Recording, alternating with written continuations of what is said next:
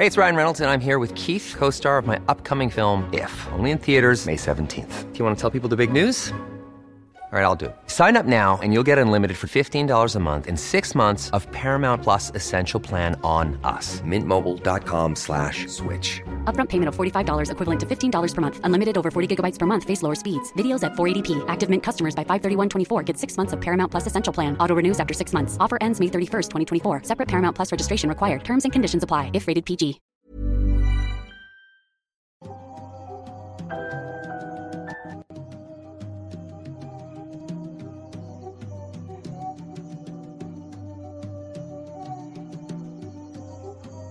A todos, ¿cómo están? Espero que muy bien. Bienvenidos a otro sábado de Noctámbulos. Mi nombre es Emanuel Morales Nightcrawler y ojalá que todos se la estén pasando genial y que pasen un buen rato aquí con nosotros en esta um, poco más de una hora y media, creo que dura más o menos en promedio este podcast, donde estaremos hablando de temas bastante interesantes. Me acompaña como siempre el señor Kevin García. Masketman, Kevin, ¿cómo estás? Hola, ¿qué tal? Estoy muy, muy bien, muy emocionado por este nuevo episodio completamente en vivo a través de YouTube. Y si nos están escuchando a través de Spotify, pues muchas gracias también. Aunque ahorita, ahorita estamos teniendo problemas con esa plataforma en específico, pero ya pronto regresaremos. Y pues nada, gracias, gracias por estar aquí. Ojalá que se la pasen muy bien. Sí, estamos teniendo, estamos en una etapa de transición, así que estamos cambiando un poquito ahí las cosas con Spotify, pero ya pronto se actualizará. Señor Jimmy, ¿cómo Estamos está? cerrando ciclos, con, cortándonos el cabello. Sí, pintándonos el pelo. Bueno, señor Jimmy, ¿cómo está esta noche? Muy bien, estoy preparado. Bueno, estoy emocionado por otro episodio de Noctámbulos. Estamos ya listos para comenzar y pues no tengo tantos comentarios que agregar, más que pues vamos. Estoy muy contento de estar aquí. Es, a todos los que están escuchando en casa, mm, eh, muchas gracias por estar aquí y pues vamos a comenzar con este podcast. Bien, antes de comenzar, quiero agradecer al señor Pito de Burro que está de regreso. Lo estoy viendo aquí en el, el chat, está moderando, ha regresado. No sé si Gallo con tenis, el hijo pródigo, haya vuelto, pero Pito de Burro ahí está. Y pues le agradecemos a, él y a todos los moderadores, ¿no? Por cierto, tengo que hacer una mención especial. Eh, la semana pasada, Sam Walker nos mandó un, un super chat de 1.99 dólares que decía fierro. Pero eh, lamentablemente cuando apareció en el chat ya estábamos fuera del aire, entonces lo guardé por aquí para poder dar la mención y no dejarlo pasar así nada más. Así que muchas, muchas gracias por lo de la semana pasada. Gracias Sam Walker y recuerden gente que los que vayan a enviar superchats o, o quieran dejar algún comentario, alguna opinión sobre lo que vamos a hablar, vamos a estarlos leyendo hasta el final de, del podcast, como siempre lo hacemos, para no entorpecer un poco pues nuestra dinámica, ¿no? Para estar platicando, concentrados en los temas y ya al final vamos a discutir este pues los comentarios que tengan para nosotros, leyendo sus superchats, enviando saludos si quieren y todo eso. Bueno, eh, creo que no hay más anuncios por ahora, más que pues únanse al, a los grupos que tenemos ahí, los habitantes de Mundo Creepy en Facebook y también Noctámbulos Podcast. Ambos son los únicos grupos oficiales que tenemos. Eh, ya lo dijo Kevin, suscríbanse a YouTube, denos follow en Spotify y pues vamos a comenzar en Espera. esta noche. Espera, espera, te ¿Ah? saltaste el anuncio más importante del día. Eh, vamos a estar recibiendo el día de hoy por ocasión especial Uy, cierto. una dinámica donde vamos a estar haciendo, eh, bueno, el señor Jimmy precisamente va a estar leyendo sus historias de terror, ya sean paranormales o extrañas, no importa de cualquier tipo, con que sean aterradoras. Y para poder leerlas, porque Twitter es el lugar donde generalmente se puede acomodar mejor, estamos usando ahorita esa red, que vayan a Twitter, pongan hashtag eh, noctámbulosp, la pura letra, y con eso cuenten su historia y Jimmy los va a estar leyendo. El día de hoy el tema de Jimmy, por ende, va a estar hasta el final de la transmisión. Primero va el señor Manuel, luego voy yo, luego va Jimmy, así que tienen muy mucho tiempo para escribir sus historias. Apoyen por favor para que pues aparezcan aquí sus historias en, en este bonito programa. No hay una temática en especial, simplemente cualquier cosa que les parezca misteriosa, interesante, aterradora, anormal, la pueden contar y el señor Jimmy le- nos la leerá con su hermosa voz. Eh, ahí podríamos pedirle por favor a, a Eddie si nos puede apoyar poniendo el hashtag en pantalla, ayudaría mucho para la gente, eh, para que lo pueda escribir, ¿no? Bueno, ahora sí, vamos a comenzar. Espero poder hacer justicia a las historias que mande la gente. Me acaba de interrumpirme, esto es historia, anótenlo en los libros. Yo me, me estoy vengando por todas las que me hiciste. Me lo merezco. Wow. Bueno, bien, eh, yo falté la semana pasada, ya saben, es la tradición, es la ley, no puedo ir yo contra la ley. excepto con la, contra la, ley de no faltar, contra eso sí voy seguido, pero eh, como saben tengo que empezar yo con el tema y en esta ocasión les traigo un tema muy extenso, muy serio, no en el sentido serio de que estemos todos apagados y así, sino que es algo bastante fuerte, en especial porque ocurrió pues en Latinoamérica, es algo que ocurrió, para ser más precisos, en la frontera entre Chile y Argentina. Es uno de los casos de supervivencia más famosos también más impactantes, eh, pues no de Latinoamérica, sino del mundo.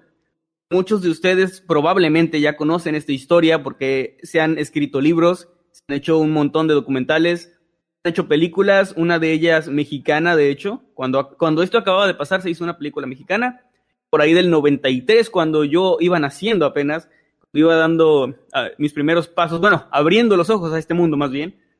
Eh, se hizo otra película, esta ya este, con más presupuesto, película estadounidense, y estoy hablando del caso de los sobrevivientes o supervivientes, los Andes.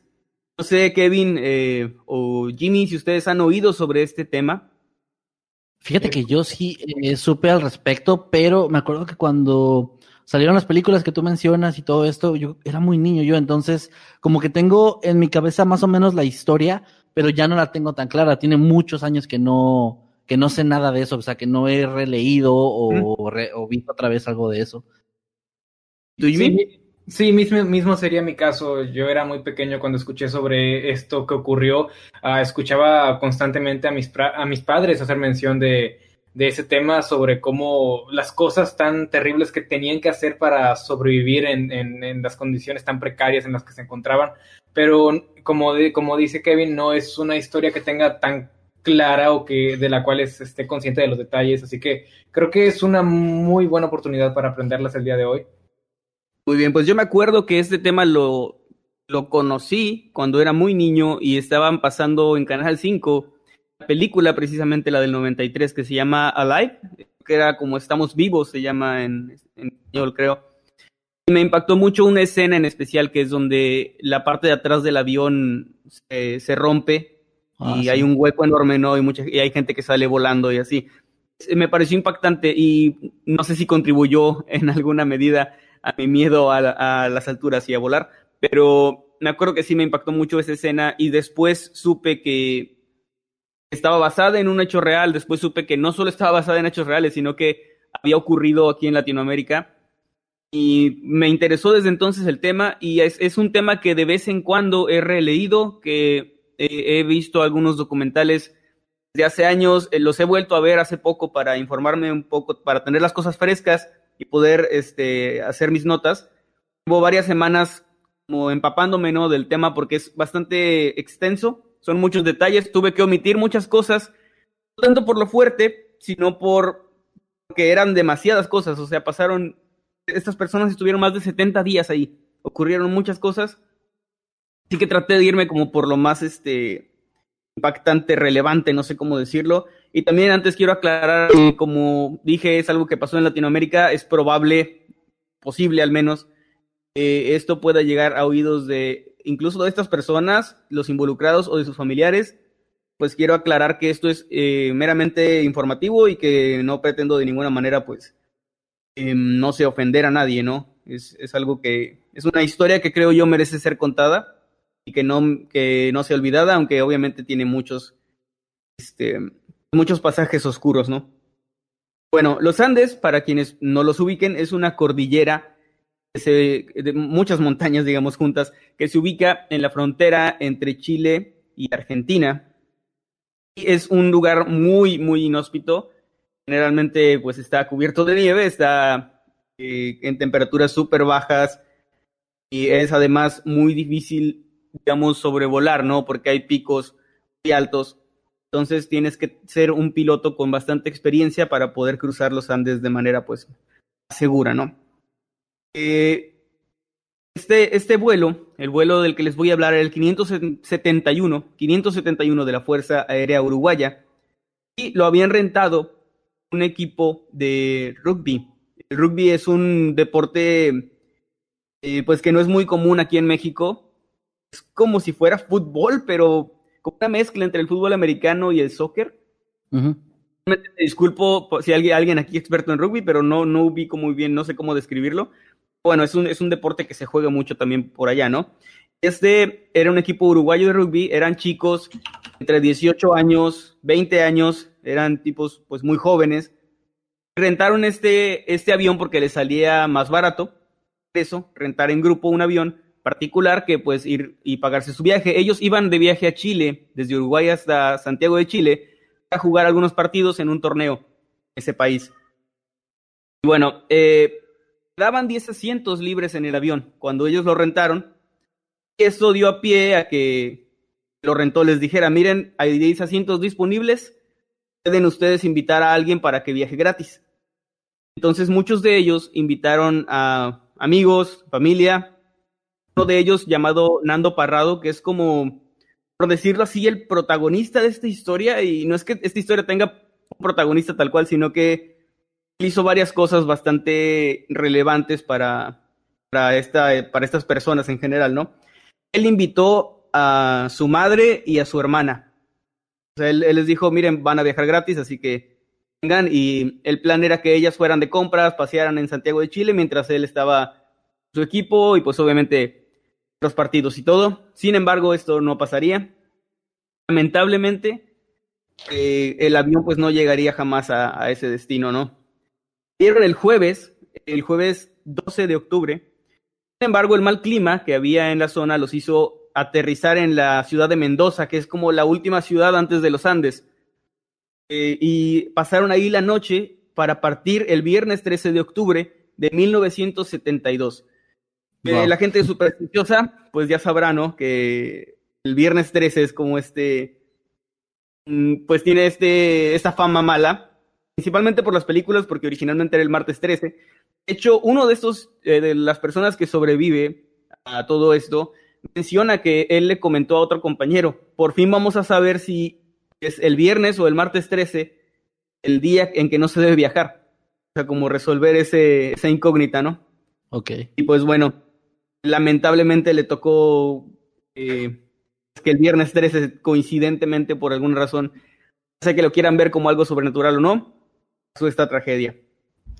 El piloto el coronel Julio César Ferradas, era un piloto de la Fuerza Aérea y había cruzado los Andes 29 veces, o sea, ya tenía como cierta experiencia en esa zona, aunque no tenía tantas horas de vuelo, no tenía, no era un piloto, digamos, experimentado en el sentido convencional, pero sí había cruzado muchas veces la cordillera de los Andes.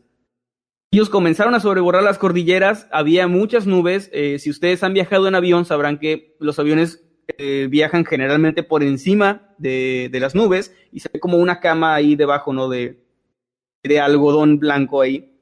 Y entre eso y la nieve de las montañas, pues era bastante difícil la visibilidad y el mal clima también. De hecho, Carlos, Carlos Páez, que es uno de los, de los supervivientes, cuenta que mientras él estaba en el avión, empezaron a ver las montañas abajo y para ellos era algo bastante impresionante porque ni siquiera Uruguay el, clima es cálido, así que ni siquiera conocían la nieve, no era como algo común para ellos. Así que uno de sus compañeros le pidió que si podían cambiar de lugar, ya que él iba en la ventana, y le dijo que quería tomar unas fotos, enviárselas a su novia. Y él, a medio regañadientes, le dice que sí, y él mismo admite que era una persona muy inmadura en ese momento, que era un niño, digamos, mimado, que no quería cederle el asiento, pero al mismo tiempo le ganó el orgullo como de hacerse que él había viajado mucho y que ya no le importaba como ver por la ventana, ¿no? si eso fuera algo, normal para él. Así que le cambia el asiento y eh, pues eso marcó su destino para siempre porque el compañero al que le había cambiado el lugar no logró sobrevivir al impacto del avión debido al lugar donde se encontraba. En pocas palabras, si no le hubiera cambiado el asiento, él es el que hubiera sufrido ese destino fatal. Justo cuando cambian el lugar, eh, uno de los miembros de la tripulación del avión sale de la cabina es un avión pequeño, les estoy hablando de que era como un autobús grande, o sea, un pasillito con algunos, con dos asientos de cada lado, ¿no? Era así como un avión sencillo.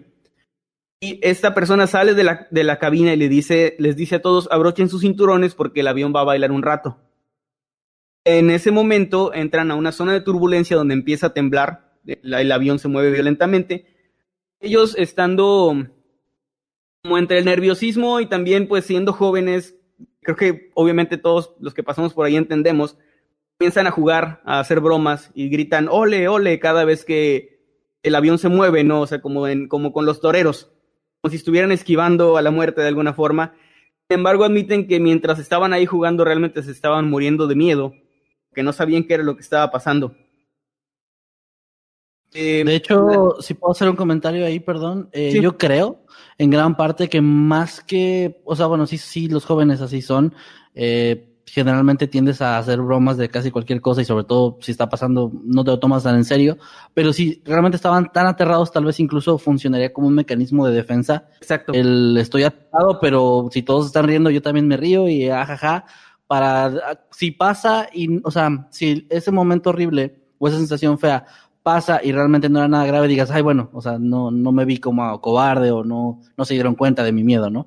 Claro, sí, es eh, yo que le tengo miedo a volar, te lo digo, que cuando hay una turbulencia, lo primero que pienso es, esta madre se va a caer, pero también mi lado racional es como que, bueno, no va a pasar nada, no importa, todo bien. Y pues eh, lamentablemente no fue el caso de ellos.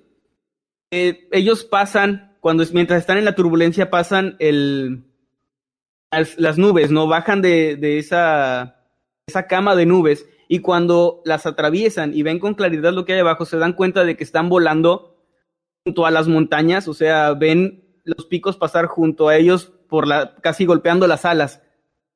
Entonces uno de ellos dice que creo que no deberíamos estar volando tan cerca de las montañas, es donde se dan cuenta de que algo eh, malo está pasando. Escuchan cómo el piloto en la cabina comienza a gritar, a decir que suban la potencia, que suban, este, dando instrucciones ¿no? a su copiloto. El avión trata de, reincorporarse hacia arriba, sin embargo no lo logra. El avión sube, pero no alcanza a subir lo suficiente y golpea la parte de, abajo y de un lado y del lado derecho del ala con, con un pico de una montaña. En ese momento el avión pierde el ala derecha y se parte prácticamente en dos, perdiendo la cola, abriéndose este hueco detrás de ellos de varias personas pues salieron volando, ¿no? Hacia la nada, hacia la, hacia la montaña. Eh, obviamente para ese momento ya nadie estaba jugando, ya todos estaban gritando, incluso algunos rezando. Uno de ellos comenta que la única oración que le vino a la mente fue el Ave María y fue lo que se puso a rezar porque que sintió la necesidad de hacerlo, ¿no? De, de alguna manera de estar en, en comunión con Dios, supongo. A lo que venía todos esperaban el impacto y, la muerte. O si fuera un trineo, ah, perdón, antes de eso, perdió el ala, el ala izquierda y al momento de perder el avión, se obviamente pierde el control y se impacta con otro pico del lado derecho, perdiendo la otra ala y quedando solamente la mitad del avión como una especie de cilindro, eh, nada más así a la, a la deriva, pero no se impacta, sino que cae en una especie de pendiente y como si fuera un trineo, desliza por la nieve y queda asentado en medio de un valle. Esto eh, la diferencia entre que todos murieran y los que pudieron sobrevivir porque quedaron prácticamente pues ilesos los que lograron llegar hasta ese punto. Aunque muchos sí murieron después por las heridas y algunos se quedaron atrapados en el celaje porque pues obviamente no todo, todo estaba intacto, era, era un tubo metálico eh, pero esto ayudó a que sobreviviera pues más gente de la que pudo haber sobrevivido con un impacto directo, ¿no? Eh, los sobrevivientes del impacto rápidamente se levantaron, algunos estaban inconscientes, otros estaban atrapados, ayudaron a sacar gente, eh, ayudaron también a, a, sacar los cuerpos ¿no? de los que estaban atrapados. Y de los 45 pasajeros que viajaban, 13 murieron en el impacto. Entre ellos estaba la madre de Nando Parrado, eh, pues el, chico que había invitado a su mamá, y su hermana quedó, quedó muy grave, eh, herida, y él quedó inconsciente. Eh, su, hermana estaba consciente, sin embargo, no, no, podía moverse mucho, y él aparentemente estaba ileso, pero, pero como en coma, o sea, como inconsciente, probablemente por algún golpe en la cabeza, no sé. Eso ya es especulación mía. La cabina era inaccesible, así que los que pudieron salir buscaron al piloto y al copiloto por fuera, se asomaron por hacia adentro de la cabina. No tenían la ropa adecuada para estar en la nieve. De hecho, además de que venían de Uruguay y que iban a Santiago de Chile, donde el clima pues era más cálido, Eh, en Uruguay, en octubre era verano, es verano. Este, como saben, pues el hemisferio sur, ¿no? Entonces no llevaban ropa de, de invierno, no llevaban nada abrigador, iban con ropa de verano. Estaban en medio de la nieve a miles de kilómetros de altura, pues rodeados únicamente de, frío. El piloto, eh, hay una historia, aunque hay varias versiones. Una dice que el piloto ya estaba muerto cuando llegaron y otros que dicen que les pidió un arma para matarse, porque sabía que no iba, que no iba a sobrevivir, ¿no? El copiloto estaba agonizando, estaba repitiendo una y otra vez, pasamos Curicó, pasamos Curicó, pasamos Curicó, y después les pidió agua y, falleció. Esto se debe, o sea, las palabras que él decía, deben a que al parecer fue un error de navegación lo que los hizo caer ahí. Ellos creían haber pasado la ciudad de Curicó, en Chile, que está al sur de Santiago. Digamos que si yo dibujo esta línea en medio, donde acá está Argentina y acá está Chile, esta línea en medio es los Andes. Ellos creían haber pasado los Andes y llegado a Curicó y en ese momento dieron vuelta a la derecha para aterrizar en Santiago de Chile. Sin embargo, por error creyeron haber pasado antes, así que cuando dieron vuelta a la derecha y comenzaron a descender, estaban descendiendo en la cordillera, en el corazón de las montañas lugar de estar en la ciudad. Entonces, el piloto y el copiloto, cuando bajaron de las nubes y vieron que estaban dirigiéndose a las montañas y que no estaba la ciudad, fue cuando trataron de volver a levantar el, el avión, pero ya les fue imposible. Así que por ese error es que, terminaron ahí. Los, los, sobrevivientes trataron de encontrar la radio del avión, la encontraron, pero no funcionaba, así que no podían comunicarse con, con nadie, ¿no? Para pedir ayuda. Al llegar la noche, los sobrevivientes se refugiaron en el fuselaje, que era pues lo único que les quedaba como para protegerse del frío. Era este cilindro metálico únicamente y, se metieron ahí, se, se, acurrucaron, trataron de darse calor ahí entre ellos, entre los, heridos y los que estaban pues mejor. También trataron de, de tapar el, el hueco que estaba en el avión con nieve, con maletas y dice que utilizaron los forros de, los asientos como, como plantas y como abrigos, tratando de utilizar pues lo que tenían a la mano, ¿no? Para sobrevivir. Cuatro personas más murieron esa noche, de los que estaban más graves, y por, por las heridas, por el frío. Y los que quedaron, los chicos que quedaban, unieron toda la comida, unas cuantas botellas de vino, algunos frascos de, perdón, latas de comida, frutos secos y chocolates. Nada más, o sea, eran unos 12 chocolates y con esto, pues, cena fue un chocolate y un, sorbo de vino. O sea, todo lo que tenían mientras esperaban, ¿no? En ese momento ellos tenían una esperanza muy grande de ser encontrados, que pues iban a ir a buscarlos y todo. Y pues comenzaron a organizarse como para aguantar en lo que, en lo que llegaban por ellos, ¿no? No se esperaban que iban a pasar 72 días antes de, antes de lograr ser rescatados. Comenzaron a colocar los cadáveres en fila junto al avión, cerca del avión, para que, pues, como una manera de respeto, ¿no? Como para darles un descanso, aunque no podían darles un funeral apropiado. Y también sacaron los asientos del avión y eh, hicieron el mayor espacio posible dentro del fuselaje para que, para tener más espacio, valga la redundancia, poder refugiarse mejor y, y, bueno, sacaron todo lo que se pudiera, lo que les pudiera servir, ¿no? Para sobrevivir. Buscaron suministros como ropa, este, o ver si había más comida en maletas de las que se habían caído cuando el avión perdió la cola. Encontraron la cola del avión, pero no había nada como muy útil ahí.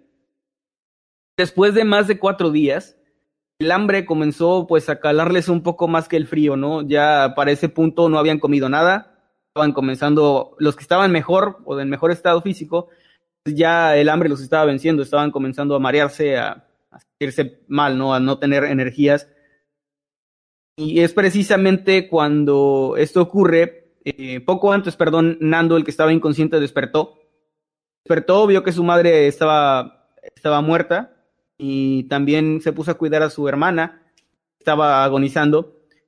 Y algo que menciona él es que no lloró, porque dentro de el, no sé, su instinto de supervivencia fue como, voy a llorar porque voy a perder agua, y voy a perder sal mi cuerpo que voy a necesitar después, ¿no?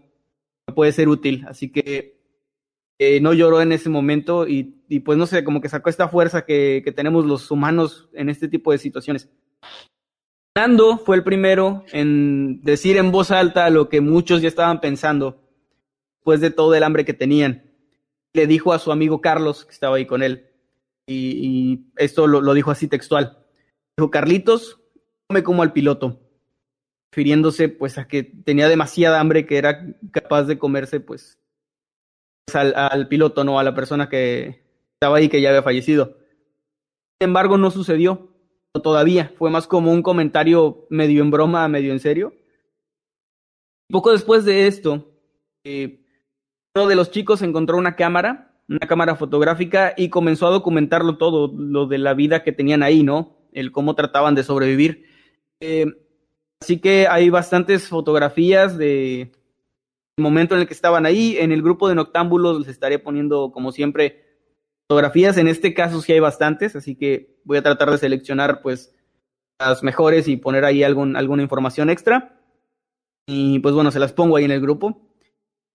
Debido a que los pilotos habían dado una posición diferente de la, a la que se encontraban, porque ellos creían estar en otro, en otro lugar, cuando hablaron con la torre de control, muy difícil para los rescatistas encontrar a los sobrevivientes, porque los estaban buscando en otra parte. Para ellos precisamente habían pasado Curicó, así que creían que estaban en otra zona completamente diferente. Después de ocho días, la búsqueda se canceló. Esto eh, destruyó de alguna manera eh, moralmente a los sobrevivientes, debido a que ellos tenían una pequeña radio de baterías que habían encontrado y con la que escuchaban las noticias. Ellos escucharon la noticia de que ya no los iban a buscar más y que prácticamente estaban solos, así que eso les dio de alguna manera pues, toda la pena y el pesar del mundo y al mismo tiempo como la fuerza de decir, si ellos no vienen por mí, yo voy a tener que ir, ¿no? O sea, yo voy a tener que sobrevivir porque, porque ya, no, ya no van a vivir. O sea, mi familia ya me dio por muerto. De alguna manera tengo que sobrevivir. Después de 10 días, sin suministro alguno, ya se había acabado toda la comida, se dan cuenta de que la idea de consumir carne de los fallecidos se había convertido en su única oportunidad de, sobrevivir. Al inicio la mayoría se opuso. La, idea les pareció repugnante, en especial porque muchos de ellos pues eran católicos, eran creyentes, no eran así como lo veían como algo malo, sin embargo poco a poco se fueron convenciendo de que pues de que realmente lo malo ahí sería dejarse morir, ¿no?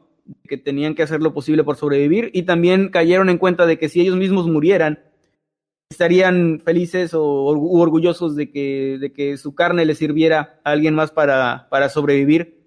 Así que hicieron una especie de pacto en el que era, si yo me muero, mi cuerpo sirve como alimento, entonces eh, estaré orgulloso de que, de que los demás sobrevivan gracias a mí, ¿no?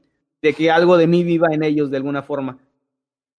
Entonces llegaron a este pacto y dos semanas, este, no, no, no, me, me, adelanté un poco. Hacen este pacto y comienzan a consumir la, carne. De hecho, eh, pues arrancan trozos pequeños.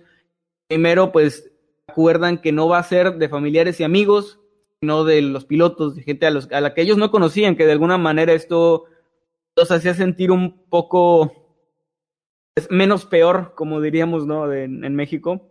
Menos peor. Que no los hace sentir, no los hace sentir tan mal el, el, hecho de consumir la carne tal vez de un desconocido, ¿no? Que de sus familiares o amigos. Dos semanas después, y cuando ya habían como aprendido a vivir de alguna manera, tenían como un sistema, habían encontrado la forma de, de derretir la nieve para hacer agua con unas botellas que tenían ahí, utilizando reflejo del sol con, con el acero del avión. Tenían como un sistema, a veces secaban la carne también al sol, tratando de que no supiera tan mal, a veces la cocinaban cuando lograban hacer fuego, algo curioso es que dice que hacían fuego con pedazos de madera que, que tenían y con billetes. Y es eh, como una manera de darte cuenta de que ahí esas cosas no servían para nada. O sea, un, un, billete ahí no es más que un papel y que te sirve más como papel que como, que como dinero, ¿no? Para, para dar calor, para cocinar, no sé. Como la importancia de esas cosas. Dos semanas después de, del incidente, del accidente, perdón, mientras todos estaban durmiendo en el fuselaje, cayó un laúd o una avalancha desde lo alto del valle y enterró el fuselaje del avión como si no fuera suficiente lo que ya estaban pasando. Eh, algunos de ellos comentan que se sintieron como si Dios les diera la espalda en ese momento, como si les diera un segundo golpe, ¿no? Que pensando que no podían estar peor, terminan estando precisamente peor. Y durante los siguientes días, más personas fallecieron dentro del, del avión.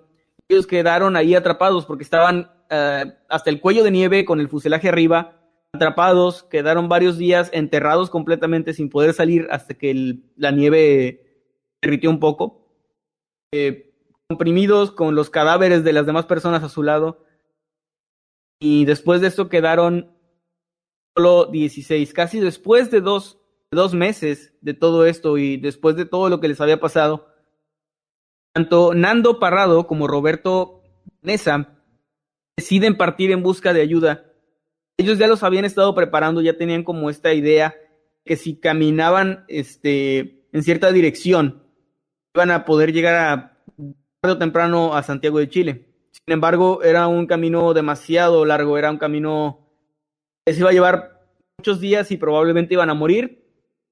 Sin embargo, ellos decían que preferían pues morir buscando ayuda que morir ahí en las montañas, que era Tuvieron como una pequeña esperanza si se iban, si se quedaban ahí, pues no iba a haber ninguna esperanza, ¿no? Entonces a ellos antes del laúd, antes de la avalancha, los estaban preparando, les daban como los trozos más grandes de carne, el mejor lugar para dormir, los, los, cuidaban bien a ellos dos, porque los estaban como entrenando de alguna forma o preparando, como dije, para que caminaran por las montañas, llegaran a su, eh, pues a algún destino, ¿no? A, por ayuda. Eh, habían acordado no comer amigos ni a seres queridos, como dije, hubieran muerto en el impacto y que no hubieran dado su autorización. Era como, no sé, era como parte ahí de, del trato, ¿no? Sin embargo, antes de ir cenando, le dijo a Carlos, al mismo que le había comentado lo del piloto antes, y le dijo así, eh, textual, ¿no? Eh, Carlitos, si tienen que comerse a mi madre y a mi hermana, háganlo. Era como dando una autorización, ¿no? De que no sabía si iba a sobrevivir caminando o a dónde iba a llegar, pero que si iban a necesitar la carne de su hermana y su mamá, pues podían, podían este, utilizarla. Ellos caminaron por casi 11 días entre la nieve, usaban cojines que habían adecuado como botas para la nieve, se, se apoyaban con un pedazo de, metal, así como vara, ¿no? Para, para poder apoyarse y subir. Llevaban pedazos de carne humana en, en calcetines, en calcetas, para, para comer, o sea, como suministro en lo que, en lo que llegaban. Y cuando estaban a punto de rendirse, de hecho, este. Nando era el que, el que es el que aguantó más, perdón. Roberto estaba muy débil, estaba herido quedó como acostado en un en, lo alto de una, pequeña no sé como pendiente o algo así y eh, cuando ya estaban a punto de darse por vencidos se dieron cuenta de que estaban en un lugar que habían llegado a un lugar donde ya no había nieve estaba, estaba verde no había tierra y, árboles eso les dio un poco de esperanza. De hecho, uno de ellos comenta que, que, su esperanza era que al menos no iba a morir en la nieve como había pensado era como que para ellos ese era un logro de alguna forma. Encontraron un río. Nando fue el que bajó el río y a lo lejos pudo ver a un hombre a caballo.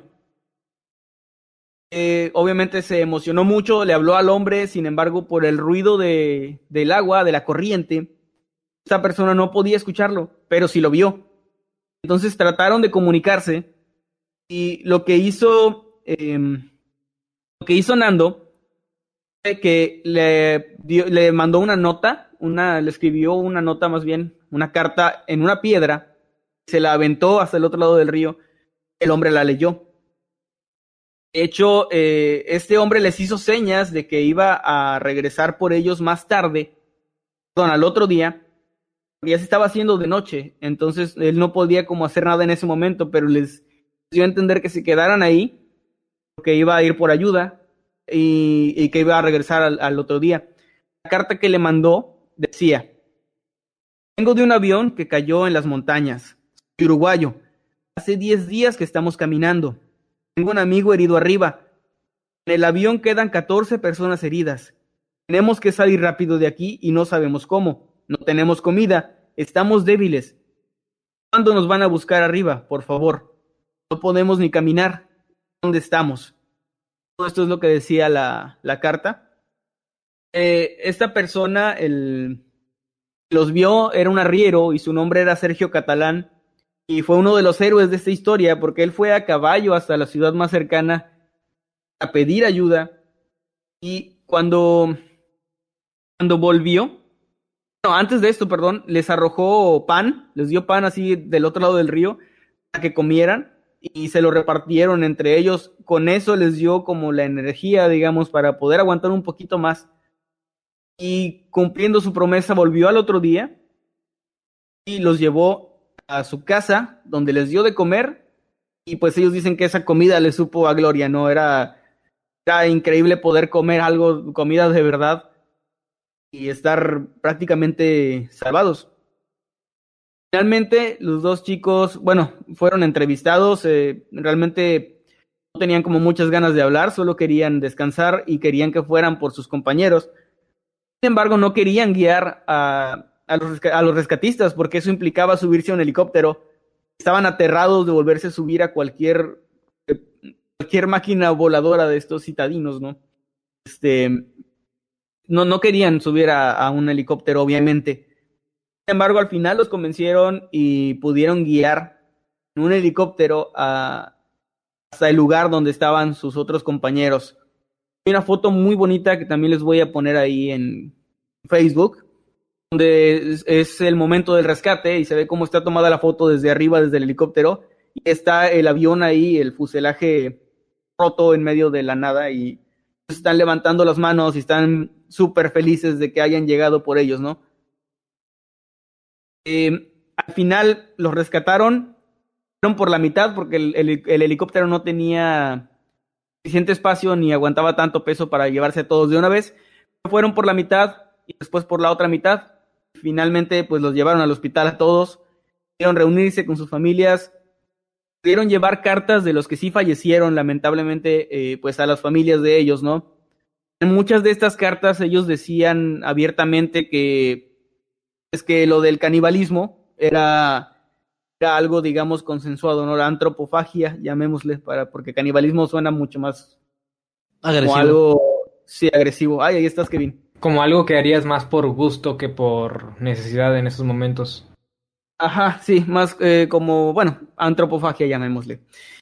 Eh, en estas cartas, muchos de ellos, pues, decían esto, de que, de que estaban de acuerdo, o sea, de que si, si yo me muero, lo que les decía, me muero, que mi cuerpo sirva de alguna forma y no voy a tener ningún problema. Las familias de los fallecidos, los cuerpos fueron utilizados como alimento, pues aseguran no guardar ningún rencor a los sobrevivientes, ya que para ellos es de alguna forma un orgullo el hecho de que, que pues sus hijos, sus familiares hayan servido también aún en la muerte, pues como de ayuda, ¿no? Para que ellos sobrevivieran. Y quisiera que el centro de esta historia fuera el valor y la el coraje que se necesita, ¿no? Para salir de algo tan, tan horrible y tan extremo. Más que el hecho de, haber consumido carne humana, que es en lo que he visto que, que se centra más la gente cuando habla de esta historia, cuando realmente es una parte mínima de todo lo que tuvieron que pasar. Pero creo que es algo que vende más, ¿no? Es como más morboso, obviamente, hablar de que, ah, comieron, comieron eh, carne humana, ¿no? Pero realmente lo importante aquí creo que es más como el coraje que tuvieron y la determinación de salir adelante, porque ya los habían dado por muertos. Estamos hablando de que esto pasó en octubre, hasta el 21 de diciembre, me parece, cuando los, los logran rescatar. Y si se hubieran quedado quietos ahí esperando, si no hubieran tenido la radio, viendo que, y enterándose de que, de que habían cancelado el rescate, pues creo que no hubieran podido sobrevivir tal vez y, y tal vez seguirían ahí, ¿no? Perdidos cuerpos este, mm, en los Andes. Sin embargo, lograron sobrevivir. Este es un tema que, que siempre me ha parecido fascinante y los invito a los que quieran saber un poco más, porque obviamente lo hipercomprimí aquí para que no durara tres horas hablando. Pero si les interesa, hay bastantes documentales, muchos están en YouTube, este, hay libros, hay, no sé, hay, de todo, ¿no? Hay mucha información al respecto. Páginas de Wikipedia, por supuesto. Y pues ahí está todo para, lo, para los que quieran saber un poquito más. Igualmente ahí en el, en el grupo de Noctámbulos voy a estar dejando imágenes, un poco más de información, algunas de las cartas que, que enviaron los, los que lamentablemente no lograron sobrevivir. Y pues esa fue la historia de los supervivientes de los Andes. Ojalá que, pues no sé, que nos deje alguna lección, ¿no? No sabemos Ah. de lo que somos capaces Sí. situaciones así extremas. Sí, no, nada más quería eh, comentar que aquí Black Panda varias veces durante la historia comentó que fueron eh, las personas involucradas en este suceso mm, bastante inteligentes, se comportaron de forma pues muy... Muy racional.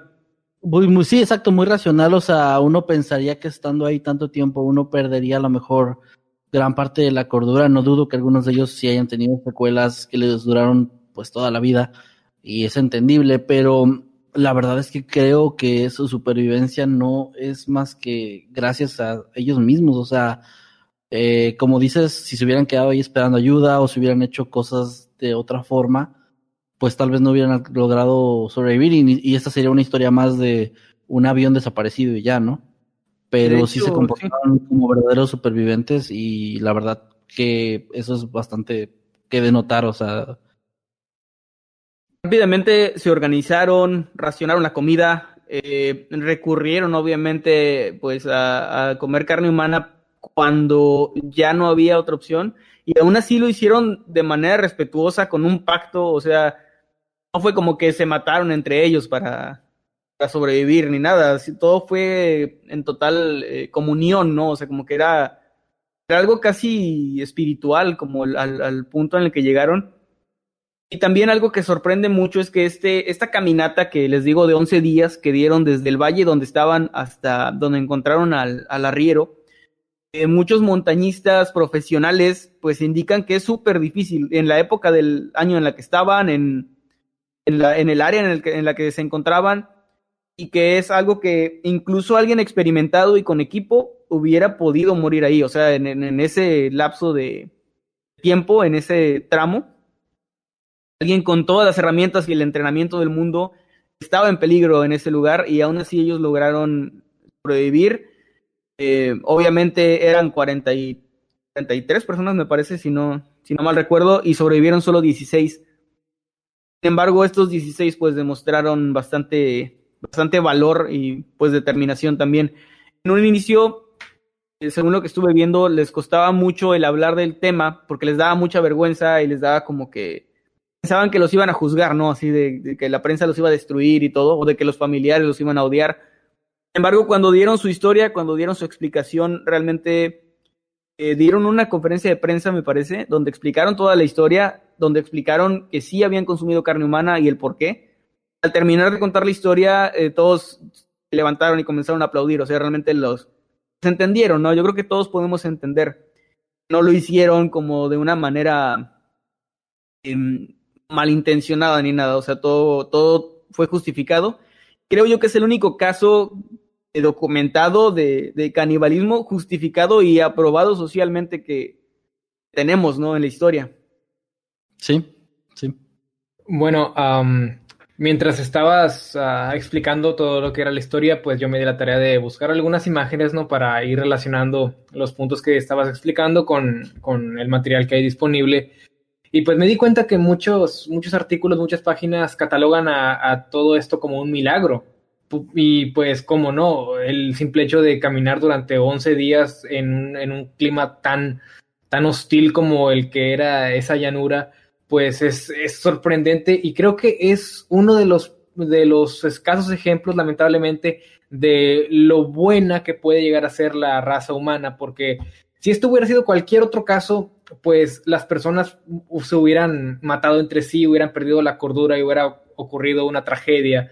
Quizás sí los hubieran encontrado, pero se hubieran encontrado con un escenario muy deprimente y bastante desolador para, más que nada para los familiares que tendrían que lidiar con, con un escenario trágico. Pero, o sea, me sorprende, pero me sorprende de, de, de una manera muy positiva que hayan hecho las cosas de manera tan civilizada, de manera tan respetuosa, de, de manera tan responsable y que hayan tenido una determinación orientada en un buen curso para sobrevivir todos como grupo, los acuerdos, las promesas que estuviste mencionando que hicieron, todo uh, es, es, es como una anécdota que te hace tener un poquito más de fe en la humanidad y de, en nosotros como raza en medio de tantos casos y tantas anécdotas donde la gente simplemente pierde la cabeza y, y, las cosas terminan muy mal. Y creo que esa es, pese a las pérdidas, pese a, pese a la tragedia, que obviamente sigue siendo algo malo, sigue siendo algo, algo triste, uh, es bueno saber que uh, tu, en, incluso en precarias situaciones somos capaces de hacer lo correcto. Creo que ayudó mucho el hecho de que eran amigos, eran familia, ¿no? Tal vez si hubiera sido un vuelo comercial con un, gente que ni se conoce y, y eso, hubiera sido otra cosa. Para empezar, para organizarse, creo que hubiera sido más difícil creo que sí influyó mucho eso, que ya existía sí. una amistad ahí, ¿no? Ya existía algo. Hay, eh, bueno, les voy a estar, que hay muchas cosas de qué platicar de esto, pero les voy a estar pasando ahí en Octámbulos algunas cartas y eso, porque hay algunas que son, pues, hermosas y tristes a la vez. Hay un chico, no recuerdo su, su nombre, este, que, que no sobrevivió, pero que le escribió muchas cartas a su madre y a su novia en lo que estaba ahí, ¿no? Como con la esperanza de, de volverla a saber. Él es uno de los que murió en la, en la avalancha, quedó atrapado ahí. Este, pero sí estaba como muy esperanzado, o sea, como que todos entraron en un, eh, como en la misma sintonía, como en un mood místico, no sé, como de iluminación de alguna forma, porque en las cartas se escucha el chico tan en paz, o sea, como de, los amo a todos y si logro sobrevivir voy a estar muy contento, pero si no, sepan que los amo y que mis compañeros, este, o sea que todos estamos haciendo lo posible porque, por salir adelante, ¿no? Era como que una, en un mood muy de, sí, de iluminación de alguna forma, como que entraron en este trance místico, no sé, los ayudó, los ayudó bastante. Oye, pues, Manuel, bueno, eh, ah, perdón, ah, perdón. Sí. Como una pregunta, como parte de lo que investigaste, ¿sabes si, si los cuerpos de las personas que estuvieron en la avalancha se recuperaron en algún momento? ¿O se vuelve eh, eso ya como imposible? Bueno, eh, tengo entendido y por lo que vi que siguen ahí arriba porque hay un... Eh, hay tumbas ahí, o sea, eh, ellos de hecho, los, los sobrevivientes, tengo entendido que, a la fecha todavía todos viven. El que falleció a principios de año fue el arriero que lo rescató, a los 91 años, o sea, era un, un hombre ya, ya muy mayor. Eh, pero los demás ya, ya gente pues entrada en, en sus 30 años, ¿no?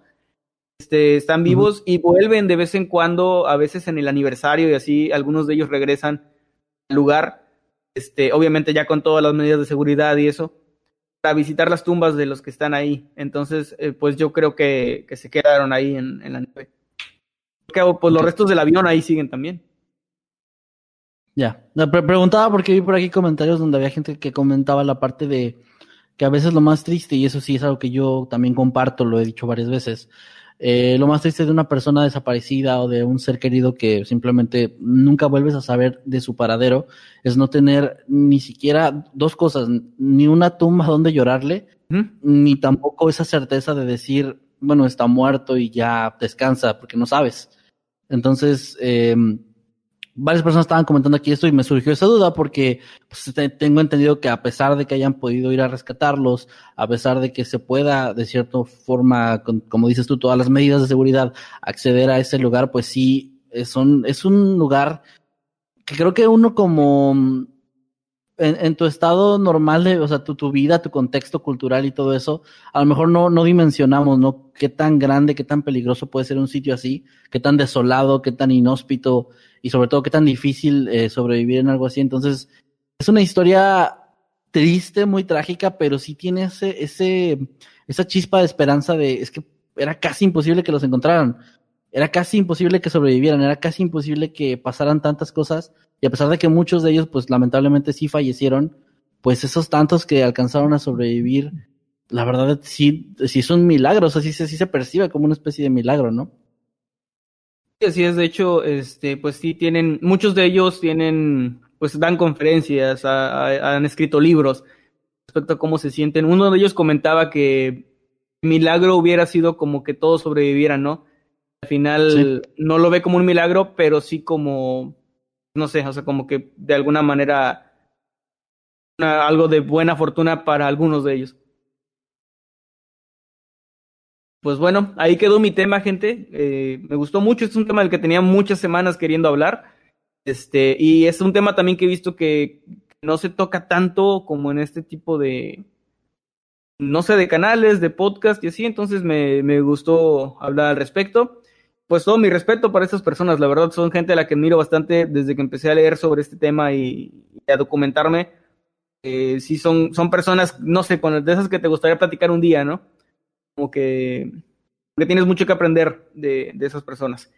Bueno, ahí quedó mi tema. Señor eh, señor Jimmy, ¿algo que quieran agregar? Pues la verdad, sobre el tema ya nada, solamente aplaudir, creo, aquí de forma pública, que estuvo bastante bien documentado, estuvo, pues a la verdad, pues sumamente interesante y, y gracias por traernos un tema así, porque creo que fuera de, de lo triste que puede ser, también es algo bastante reflexivo y algo, como tú dices, de lo que no, no tanta gente habla, creo que sobre todo actualmente, como que tuvo su momento en cuando sacaron las películas y todo eso, pero siempre es bueno regresar a ver la historia y aprender un poquito de esos, pues esas cosas que pasan, de esas cosas que en la humanidad han pasado, así que eh, muy, muy buen tema y muy, buen, muy buena exposición del mismo Emanuel. Gracias. Ahorita que mencionas las películas, eh, están aquí diciendo que si la película Viven habla de esto, sí, eh, al principio lo mencioné, este, la película Viven es de 1993, o Alive, creo que se llama en, inglés. Eh, habla precisamente de esto y según los mismos este, involucrados es la que retrata de manera un poco más fiel que pasó. Hay una película mexicana que salió en los 70 unos cuantos años después de esto, muy poco tiempo. También toca el tema, pero es más, eh, está más como adaptado para ser sensacionalista, ¿no? O sea, sí tiene muchas cosas medio grotescas y ahí que realmente no pasaron. Y, pues sí, sí está hecha como más de manera morbosa de alguna forma. Entonces, si quieren ver una película al respecto, les recomiendo la del 93, que creo que es como más fiel ese sentido. Muy bien. Y pues bueno, ahí está mi tema. Muy entonces con el tema del señor Basketman. Antes de empezar con mi tema, quisiera recordarles y a la gente que va llegando, que ya vi varios comentarios ahí en el chat, eh, si quieren que el señor Jimmy cuente su historia de terror o paranormal, recuerden, es a través de Twitter usando el hashtag que aparece en donde está Eddie aquí, que es hashtag noctámbulosp, así la, la letra P. Y ya con eso ponen su tweet, ponen su historia y Jimmy va a estar leyendo algunas de estas, o si nos alcanza el tiempo, pues a lo mejor hasta todas pero para que por favor vayan por allá. Yo sé que muchos dicen, es que no tengo Twitter, etcétera, pero es que para nosotros es mucho más sencillo filtrar por ahí las historias que ya sea aquí en el chat o en otro medio, entonces ojalá que pues comprendan un poquito por ese lado. Y ahora sí, ya sin... Eh, bueno, uh, solo quiero agregar, ¿verdad? Uh, si de repente me notan un tanto callado durante el, el, tema del señor Kevin es porque voy a estar un poco uh, leyendo también las historias que vayan enviando para que, pues, para irme ya mentalizando para lo que, pues, para lo que voy a estar haciendo, porque creo que es mi, mi segunda vez narrando historias. La primera vez uh, ocurrió a puerta cerrada. Uh, y pues me quiero mentalizar bien y por eso si me notan un poco callado durante el siguiente tema es porque estoy poniendo atención a las historias que están enviando en este momento, así que si quieren que si quieren aparecer en la transmisión, pues ya saben, vayan a Twitter y dejen su historia para que yo la pueda leer. Excelente, muy bien. Pues ahora sí, vamos a empezar con mi tema. Y yo quiero arrancar, eh, ah, bueno, les recuerdo, tenemos más o menos los temas divididos. Yo ya no voy a hablar de algo tan serio. Vamos a, estoy seguro que esto va a como reanimar un poquito las cosas. Vamos a hablar de algo muy interesante que pasó en la, en la historia de la humanidad. Una de esas cosas que parecen más una anécdota inventada por algún viejito loco que, que realmente algo que pasó. Y les voy a, voy a empezar preguntándoles a ustedes, compañeros, y a la gente en el chat también. ¿Hay algún animal eh, de, cual, de toda la gama de miles de millones de animales que existen que ustedes realmente detesten al grado de decir, yo le, declaré, le declararía la guerra? No tal ah. grado, pero odio que las cucarachas vuelen. Sí, yo, diría, yo diría que los animales que, que, traen consigo plagas y que no aportan nada a lo que viene siendo a la naturaleza en sí, como por ejemplo son, no sé si, no sé qué tanto uso tengan las cucarachas a, grandes rasgos en la cadena alimenticia, pero, pero definitivamente. Muy importante las malditas. Bueno, bueno, en ese caso, como quiera, creo que sí les declararía la guerra sin importarme qué tan útiles sean. además de esos animales, yo diría que, que las ratas quizás por, la, por el simple hecho de que, de que transmiten muchas enfermedades y quizás algunos mosquitos, no porque no, porque no aporte nada, sino porque a veces pueden ser muy molestos. Y es como que, no, malditos mosquitos.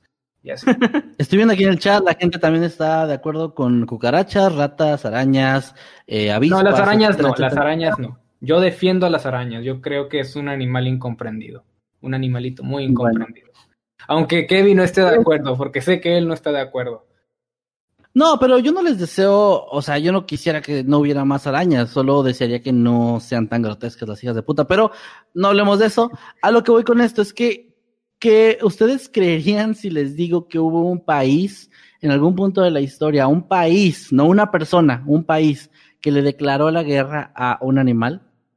Esto ocurrió en 1932 y se trata sobre la llamada Guerra de los Emus. O Emus. Ah, en el 2007 más o menos. ¿Qué pasó? güey? Se escuchó horrible Sí, se escuchó un ruido extraño. No sé. No se oye. Se no sé si la gente lo escuchó, pero. Oh, casi me revienta los tímpanos eso. Sí, también estuvo raro. ¿Seguro que no fuiste tú, Emanuel? No sé, yo solo hablé. ¿Será que bueno, de captar una psicofonía o algo así? Ah, creo que a la gente también, le, también lo escuchó. Bueno, ¿qué ibas a decir, Emanuel? Ah, que en el 2007 recuerdo la guerra con los emos y, pues sí no, estuvo, no, no, estuvo no, rara. No, no, no, no, emues. Ah, no. son, son animales. Bueno, pero no son los hemos. Eh, bueno, les voy a contar la historia. ¿Qué vas a hablar de que regresó Kudai? No, no, no. Para que les voy a contar la historia para que vean por qué Australia le declararía la guerra a estos animales. Para los que no sepan qué es un emue, le pedía a Eddie que si por favor podía poner en pantalla en este momento una foto y si están escuchando en Spotify o, no pueden ver, bueno, eh, imagínense una especie de avestruz. Es muy similar el ave a un avestruz, pero tiene como más pelaje no es plumaje, no, no sé exactamente si son plumas, creo que sí tiene pelo en algunas partes, está, está muy feo la verdad, pero no lo suficiente como para declarar la guerra. Lo que ocurrió fue esto, después de la Primera Guerra Mundial, cuando terminó, hubo un gran número de soldados veteranos australianos que junto con un número de, de soldados veteranos británicos se instalaron en una región rural de Australia Occidental, a menudo en áreas marginales. Con el inicio de la Gran Depresión en el año 1929, estos agricultores fueron alentados a incrementar sus parcelas de trigo, mientras el gobierno estaba prometiendo que iba a haber una asistencia en forma de subsidios, algo que en realidad nunca se llevó a cabo. O sea, el gobierno les prometió ayuda monetaria que nunca ocurrió. A pesar de las recomendaciones y de los subsidios que habían sido prometidos, los precios del trigo siguieron cayendo más y más. Y en octubre de 1932, como si no fuera suficiente que ya estuvieran pasando por esta, esta situación tan complicada, eh, los problemas se intensificaron cuando las áreas que habían sido recuperadas y las enormes reservas de agua acumuladas en la nueva tierra atrajeron a un número aproximado de 20.000 emúes o emus, les voy a decir emus, en una invasión que absolutamente nadie estaba preparado para hacer frente. O sea, sí, totalmente hubo una invasión. Llegaron de pronto alrededor de 20.000 de estas aves eh, y empezaron a, destrozar, a destrozar absolutamente todos los cultivos, hacer de verdad un destrozo pues que nadie, nadie se esperaba en absoluto, ¿no? Estos animales, que son pájaros eh, de hasta dos metros de altura, que pesan más o menos como 50 kilos, se abalanzaron sobre los cultivos, cultivos, perdón, rompieron vallas que mantenían alejados a los conejos, lo cual también causó muchos daños, porque pues hubo conejos que ahora también ya podían entrar, robarse cultivos y básicamente echar a perder todo lo que estos granjeros habían estado, por lo que habían estado trabajando durante tanto tiempo. Obviamente ellos transmitieron estas preocupaciones al verse incapacitados en poder hacer algo, porque pues, estamos hablando de una cantidad exagerada de animales. Em, eh, transmitieron estas preocupaciones al gobierno y el gobierno pues dijo, ok, eh, vamos a hacer algo. Así que una delegación de antiguos soldados se les dijo que se reunieran con el ministro de Defensa, el señor Sir George Pierce que habiendo servido en la Primera Guerra Mundial, este hombre tenía como mucha experiencia y se sentía que era, pues digamos, lo suficientemente experimentado para poder con una pequeña plaga de, aves, ¿no? Eh, los colonos eran conscientes de la efectividad de las ametralladoras que se habían desarrollado poco antes, entonces armaron a este grupo de personas. ¿Qué? Es que me imaginé un montón de soldados con ametralladoras contra unos pobres mus Así fue, porque obviamente en esta época las ametralladoras eran mucho más básicas que lo que hay ahora, pero era un arma pues un tanto novedosa y armaron a muchos de estos soldados, eh, que no eran tantos en, realidad, pero digamos a este grupo, a este batallón, lo armaron con ametralladoras para atacar a las pobres aves en una operación que parecía ser relativamente sencilla. O sea, el ave no está armada, el ave no está tan consciente de lo que está ocurriendo, son un montón de hombres llegando a acribillar emus y pues sonaba como algo muy, muy sencillo, ¿verdad? Pero eh, cuando llegaron ahí, estuvieron, eh, lo, la única condición que se puso es que los, las personas que estuvieran ahí, los agricultores, podían ayudar, pero no se les iban a dar, proporcionar ningún tipo de armas, ¿no? Ellas nada más iban a poder ayudar de, de otras formas. Y la idea era básicamente acorralar a estas aves que además eran veloces y, y, se, y se dispersaban muy rápido entre todo este espacio, esta zona, era como tratar de llegar por diferentes frentes, acorrarlos en un sitio y pues ahí hacer, pues obviamente lo, obvio, ¿no? Matarlos a sangre fría. Cuando llegaron, eh, les habían prometido que en el lugar les iban a dar alojamiento, comida y pagarles por las municiones. Eh, Pierce, que estuvo a cargo de toda esta operación, apoyó el despliegue con el argumento de que además las aves iban a ser como una buena práctica de tiro para sus soldados. O sea, él lo veía así como, ah, un, un, ejercicio de entrenamiento y así sirve que controlamos esta plaga, ¿no? Que pues sí se estaba convirtiendo de alguna forma en una plaga. Y bueno, el gobierno autorizó todo esto, se dio marcha y además eh, un detalle curioso aquí es que se envió a un director de fotografía de la Fox Movie Tone. O sea, hubo, de hecho hay fotografías de todo esto, y gracias a que había una persona dedicada a esto. Realmente busqué en diferentes lugares, no sé por qué hicieron esto, pero hay una especie de teoría de que el gobierno en ese, en ese entonces, y eh, gracias a la gran depresión que estaba afectando a todo el mundo, quería hacer como una especie de propaganda donde pues pareciera que estaban haciendo cosas, ¿no? Que las cosas estaban bien y que estaban, que tenían suficiente dinero y que la economía estaba suficientemente estable como para estar desplegando estas tropas. O sea, era una especie de, según esta teoría, como de propaganda como, como hacer sentir a la gente, en especial a los agricultores y la gente que vivía en este tipo de lugares, como protegidos, seguros de que miren, somos su gobierno y aquí estamos para cuidarlos. Entonces, la participación militar se supone que tenía que comenzar en octubre de 1932, bajo el mando del mayor Meredith de la séptima batería pesada de la Real Artillería Australiana, con Meredith liderando a un par de soldados armados con dos ametralladoras Lewis 7 y 10.000 cartuchos. Esta fue la cantidad de cartuchos que se entregaron en total, 10.000 balas para que me entiendan. Em, y eso era lo que se supone que entre todos los soldados tenían, que pues debería ser más que suficiente, se supone.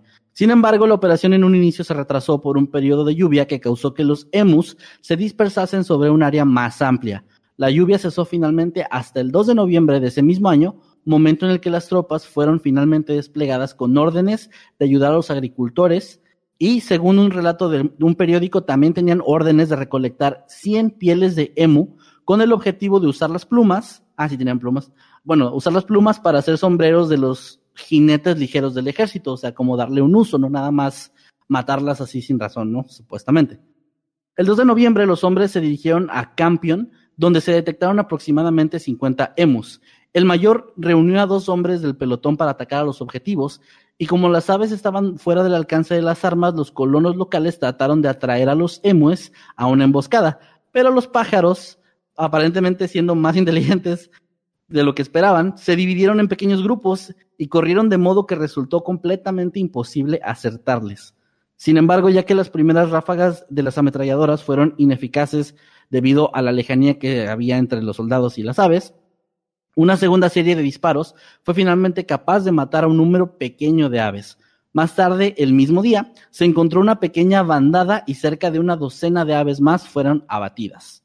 El próximo evento significativo de esta historia ocurre el 4 de noviembre, dos días después, cuando Meredith había establecido una emboscada cerca de una represa local donde había aproximadamente mil emus que habían sido vistos dirigiéndose hacia ese lugar. Esta vez los artilleros esperaron, o sea, hicieron todo un plan para que los pájaros estuvieran muy cerca antes de abrir fuego. Sin embargo, la metralla, las ametralladoras se atascaron y no pudieron dispararles. Eran eh, como, hubo, alguna... Eran como un montón de coyotes contra un montón de correcaminos, ¿no? me imagino más como Elmer contra Box Bunny, güey. Así es como me lo imagino. Es que me, me los imagino pintando una, una calle falsa así en la pared para que los se, pero que los se vayan corriendo y sí puedan pasar por ahí.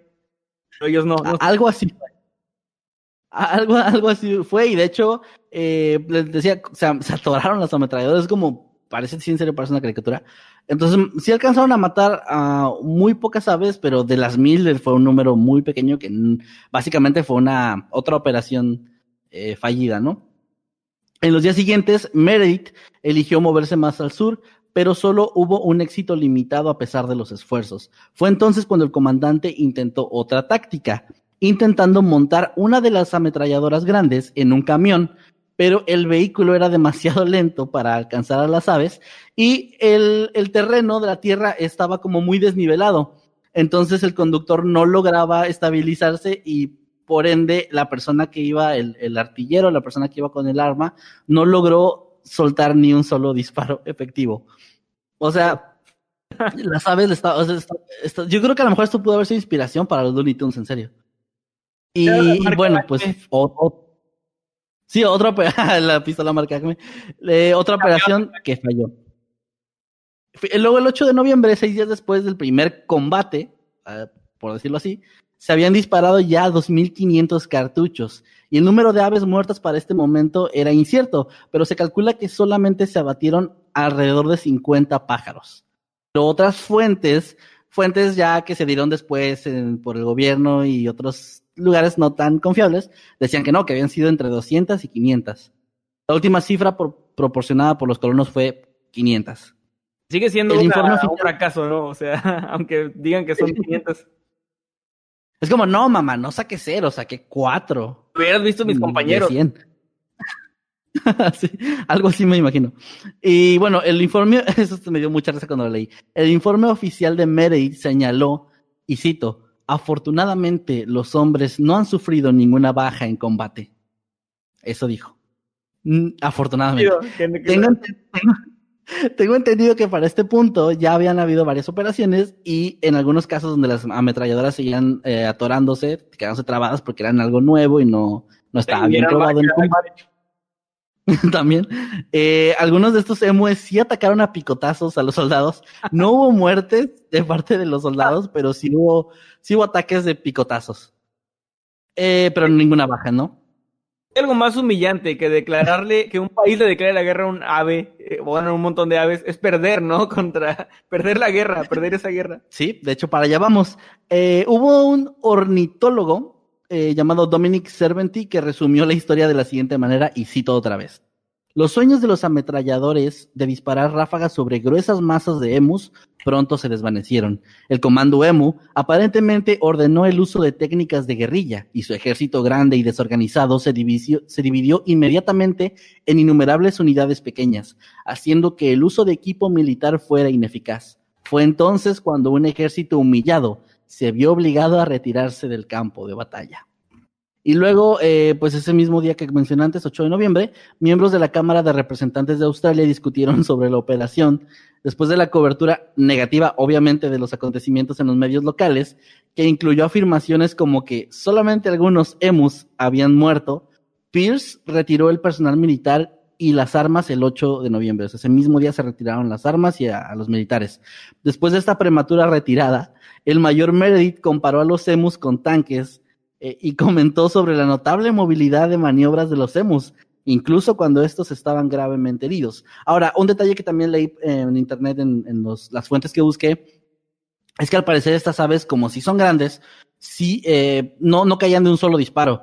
A veces les disparaban y, y lograban contener el, el disparo y seguían corriendo. Entonces, no se sabía exactamente cuántas aves habían muerto porque algunas se iban corriendo y tal vez por las heridas morían en algún punto, pero no caían, ¿no? No había como, no podían hacer un conteo de, de cuerpos. Ahora, si ustedes creen que por haberse retirado ya acabó la historia y Australia quedó humillada, pues eh, no, porque Sir George Pierce, que ordenó a los militares atacar, eh, regresó gracias a que después de su retirada los emus retomaron los ataques contra los cultivos, o sea, ya al verse en un más pacífica, el sitio regresaron a atacar los cultivos de los pobres agricultores, quienes pidieron otra vez apoyo, citando el clima caluroso y la sequía que provocaba que los emus invadieran granjas de una forma más exagerada que la primera vez. Atendiendo estas solicitudes, el 12 de noviembre, el ministro de Defensa aprobó la reanudación de los esfuerzos militares. En el campo, el 13 de noviembre de ese mismo año, los soldados encontraron un grado de éxito mayor durante los dos primeros días que, que todos los días anteriores, con aproximadamente 40 emus muertos. El tercer día, 15 de noviembre, hubo menos éxito y casi no mataron a nadie, pero al paso de los días, eh, pues sí empezaron a lograr encontrar una forma de ahora sí acorralarlos, atacarlos y matarlos. El 2 de diciembre las armas contaron ya con aproximadamente 100 emues caídos por semana y Meredith fue apelado a retirarse el 10 de diciembre. Y en el informe que dio señaló alrededor de, bueno, él señaló la cantidad de 986 muertes en total mediante 9.860 cartuchos a un ritmo de exactamente 10 cartuchos por baja confirmada, lo cual para aquellos que tengan una mínima idea de cómo funciona la guerra es un rotundo fracaso. Eh, además, Meredith afirmó que había alrededor de 2.500 aves heridas que probablemente habían muerto por las lesiones sufridas, pero no se podía hacer un conteo. Él, eh, George Pierce, que fue el que ordenó todo esto en un inicio, que había estado en la Primera Guerra Mundial, fue apodado eh, por los medios y algunas otras personas como el ministro de la guerra del EMU. Y fue ahí donde se empezó a nombrar esta, a este acontecimiento histórico como esa guerra, guerra de los emus. Y bueno, ya, aquí acaba la historia. A las consecuencias de estos, de estas cosas tan graciosas, es que a pesar de los problemas que conllevó esta operación, los agricultores de la región solicitaron una vez más asistencia militar en el año 1934, dos años después, 1943 y 1948. Pero ya para este punto fueron completamente ignorados por el gobierno y el gobierno no se quiso meter otra vez. En cambio, lo que sí pasó es que un sistema de recompensas que había sido instigado en 1923 se reanudó y resultó ser bastante eficaz, pues cerca de 57 mil recompensas se reclamaron durante un periodo de seis meses en 1934. Es decir, eh, el gobierno pues ponía un precio, ¿no? Por que lleves tu emu eh, muerto y, pues eso sí resultó, o sea, eso sí logró disminuir esta población de emus. Y se calcula que entre el año 1945 y 1960 se le dio muerte a alrededor de 285 mil emus en un intento de reducir la población de los mismos. En diciembre de 1972 se había extendido la noticia de la guerra del emu, llegando al Reino Unido, donde algunos conservacionistas ingleses protestaron contra la matanza, criticándola como una exterminación del animal y Dominic Sirventi, la misma persona que mencioné antes, antes, antes el, ornitólogo de australiano, es al que me refiero, describió el sacrificio que se hizo como un intento de destrucción masiva de las aves. Y así, de esta forma tan humillante, termina la historia de la famosa guerra de Emus, que tengo entendido al día de hoy todavía es un tema delicado en Australia no es broma. Tengo entendido que no puedes ir con un australiano a, burlarte de la guerra de los emos porque es como, pues es delicado, ¿no? es algo uh, bastante humillante para todos ellos. Y ya, esa es la historia que traje el día de hoy. Era un tema más como curioso. Em, estaba entre dos cosas. De hecho, si, la, si me vuelve a tocar algo curioso, les voy a traer algo similar de guerra, pero sobre la guerra más corta de la historia, que tiene tiempo récord. Porque estaba debatiéndome entre esos dos temas, pero di, pude saber cuál traer el día de hoy cuando escribiendo las notas no podía dejar de, reírme. Entonces dije, eh, ese es el bueno. Y ahí queda mi tema el día de hoy. Buen tema, la verdad está, está muy chido. Y pues bueno, es la guerra más humillante que he escuchado en mi vida. Y esto ya, ya para mí es ganancia, ¿no? Está, está muy chido. Es como un capítulo de los Looney Tunes. Y pues bueno, buen tema. Ahora sí. ¿Saben a qué? ¿Saben a qué? ¿A qué animal en serio le declararía la guerra yo en este momento? A una mosca. He estado viendo una mosca pasando por la cámara en, en varias ocasiones y estoy un poco, un poco, un poco enojado con esa mosca. Es como que está sumando por aquí o por allá. Ahorita se vio en la cámara, no sé si alguien lo notó.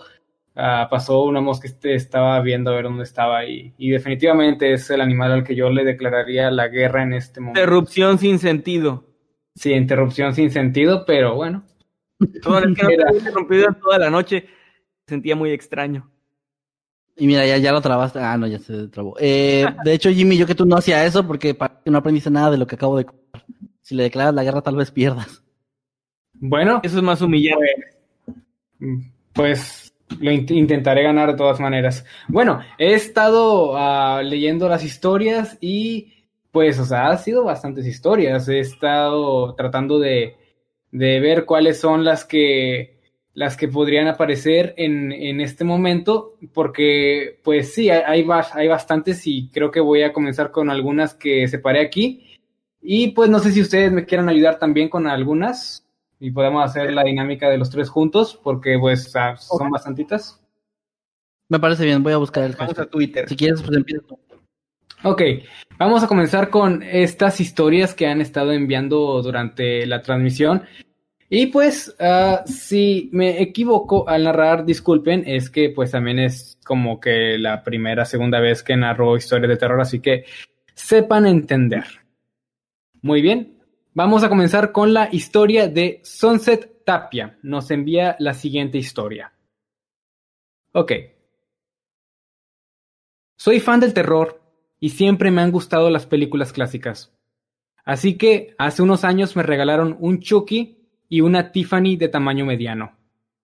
Estaba encantada con mis muñecos y recuerdo que los tenía en un esquinero de, de madera, en la parte alta para que pudieran ser visibles a las visitas.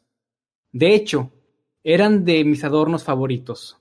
Desde que me los regalaron empezaron a suceder cosas extrañas en mi casa. Primeramente, Tiffany amanecía tirada a los pies del mueble. No me pareció extraño porque suponía que tal vez no lo acomodaba bien y por eso se caía. Con el tiempo seguía apareciendo tirada la muñeca aunque cada vez más lejos del mueble.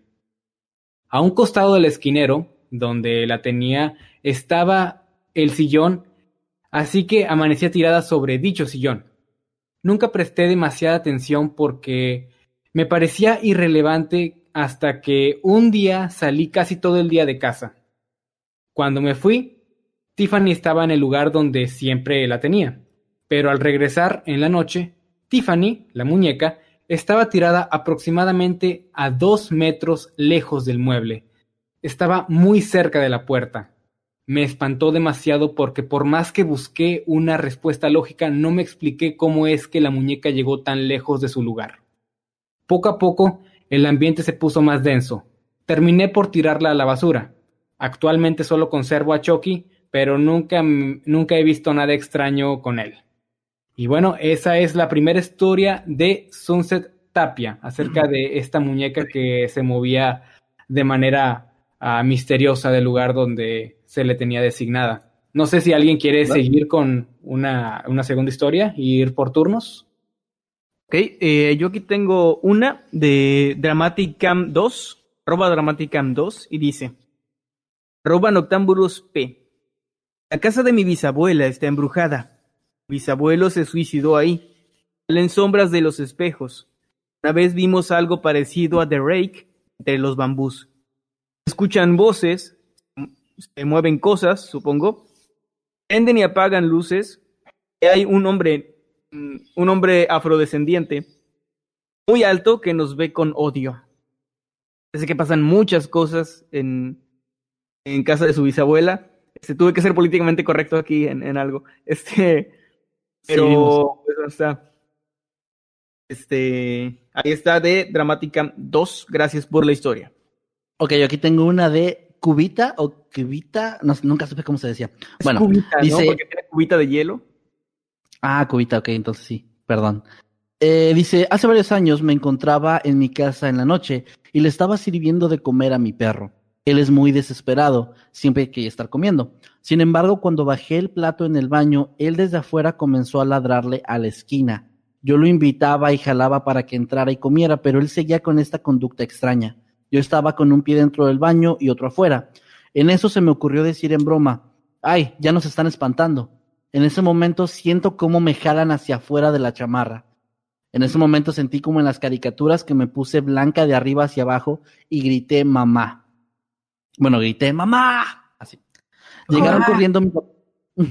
Llegaron corriendo mi papá, mi mamá y me preguntaron qué había pasado. Les conté y mi papá dijo que tal vez había una rata, que no me preocupara, pero sacamos todo del baño y no había nada. Durante todo ese tiempo, Shippo, mi perro, seguía renuente a entrar en el baño. le sacaron su plato a la sala y el temeroso comenzó a revisar el plato y poco a poco comenzó a comer. No sé qué pasó realmente, pero me espanté bastante en esa ocasión. Los quiero. Gracias por la historia, Cubita. Muy bien, vamos a seguir con más historias del público.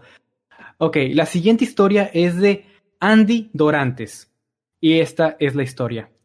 Sé que parece un cliché hablar de una niña fantasma, pero así es esto y punto. En casa de un familiar pasan cosas paranormales, desde ruidos, cosas que se caen o se mueven sin que nadie las toque, e incluso varias personas, algunos que no son miembros de la familia, han podido ver a una niña en esa casa. Una de muchas anécdotas las cuenta mi tía, quien dice que una noche estaban solo ella y mi tío en la casa. Ellos decidieron salir a cenar y mientras mi tío sacaba el auto, mi tía esperaba parada en la puerta. Cuenta que escuchó, de manera muy clara, la voz de una niña preguntando ¿A dónde van? a sus espaldas. En otra ocasión, una de mis primas cuenta que estaba arreglándose frente al espejo de su cuarto y vio, a través del reflejo de éste, a una niña asomándose por la puerta de su habitación. Ella misma vio, ella misma ella misma otro día vio a dicha niña acostada en su cama de espaldas. En fin, muchas historias como esas que involucran a esta niña fantasma en la casa. En algún momento mi tía acudió con una especie de medium que, sin decirle nada al respecto, mencionó que se encontraba el espíritu de una niña en la casa y que no y que no había nada de qué preocuparse, ya que era una energía blanca o algo así. ¿Ok? Esa es la historia de Andy Dorantes. Muy buena historia, gracias Andy. Eh, voy a leer Gracias, la historia- Muchas gracias. Voy a leer la historia de Daniel, arroba eh, Gorgomet95. Eh, voz de narrador on y dice eh, hashtag Noctámbulos P. Trabajaba a la vuelta del cementerio de mi municipio. Siempre pasaba por la puerta de este. Un día esperando el colectivo o autobús, la otra esquina veo que un colectivo, que va un colectivo vacío, entra al cementerio. Y en el último asiento había una niña me saludaba. Él vio a un eh, camión, un autobús vacío, entrando al cementerio y en el último asiento estaba pues una niña, niña macabra. Muy, muy buena esta historia. Gracias, Daniel. Sí, está muy buena. Ver, aquí voy a leer una de Mr. Sin y Estro. Dice hashtag Noctámbulos P. Cuando estudiaba la universidad tuve una supuesta subida del muerto. Estaba quedándome dormido cuando se me apareció un ser de humo color negro con las cuencas de los ojos vacías. Junto a, o sea, se apareció a un lado mío, dice. Y digo supuesta porque efectivamente no me podía mover, pero sé que no estaba dormido porque en ese momento vi a mi mamá despertarse y preguntarme por qué seguía despierto. Ahí está la historia de Mr. Sin y Estro. Antes, de continuar, quiero eh, leer aquí una un comentario que me pareció bastante, bastante chido. Ah, Maldita se me perdió. A ver. Ah, ah, ¿Dónde está? Aquí está. Dice Dagoberto Camacho y dice: Jimmy es australiano y el fan creepy un emu. Oh, rayos. Muchas gracias. Podemos olvidarlo, gente. La gente con el de Box, el de Box Bunny. no. No. Yo cada vez que me recuerdan el error de fan creepy número 4 y sale la cara de Kevin. Ah, ¿la otra? No, no me Sí, sale la- esa. No, ese, ese no es un comentario, es algo que yo dije. Quizás no fue nada gracioso, perdón. Bueno, ¿Yo me? ¿What? bueno, vamos Sí, a, no, es conti- que estaba- vamos, vamos a continuar. muy gracioso. Bueno, yo no sé qué es gracioso y qué no. es. Jimmy, va. ok, la siguiente historia nos la manda Chris, Chris, Kristen, Chris Kristen, y nos dice lo siguiente: Noctámbulos P es un poco largo y tal vez no tiene mucho sentido, a pesar de ser un resumen, jeje. Y la, la historia es la siguiente: En la casa donde vivo siempre han dicho que hay un fantasma. Mi papá solía decir que, los que lo veía pasar por las escaleras. Unos conocidos, que solían quedarse en un cuarto pequeño en el primer nivel de mi casa, Habían dicho que lo veían entrar y algunas veces pasar por parálisis mientras éste se sentaba a su lado. Lo curioso es que varias personas, sin relaciones unas con las otras, unos estaban rentando el cuarto y otros eran familiares que solo iban a dormir un poco ahí, lo describían de la misma forma, un hombre alto con sombrero. Mi mamá, a ver, esperen aquí tantito, mi mamá lo llamaba, uh, mi, mamá, mi mamá lo llamaba el viejito. Realmente yo nunca llegué a verlo, pero sí he llegado a ver, pero sí he llegado a ver otro espíritu en el cuarto que está en el segundo piso justamente sobre ese cuarto donde aparece el viejito. El otro es una mujer de blanco, todo lo contrario, a quien a veces llamo Alicia, ya que antes la identificaba como mi amiga imaginaria. Aclaro que soy hija única y cuando era pequeña solía pasar mucho tiempo sola mientras mis padres trabajaban. Me la pasaba jugando en ese cuarto y hablando sola con Alicia. A pesar de esto, llegó un tiempo en el que me aterraba por completo entrar al cuarto debido a Alicia, ya que después de un tiempo comenzaron a pasar cosas raras en ese cuarto. Desde una vez que me lanzaron unos tornillos que estaban sobre una mesa atrás de la marquesa donde había ido a, buscar algo hasta que me llegaron a, a jalar el cabello un par de veces. Lo extraño de ese último, de eso, de esto último fue que una vez lo sentí y lo ignoré. La segunda vez me quejé diciendo, Alicia, déjame en paz, y me jalaron el pelo con más fuerza. Actualmente aún me siento incómoda entrando a esa habitación, pero al menos ya no tengo miedo de estar ahí y no han vuelto a pasar ese tipo de cosas.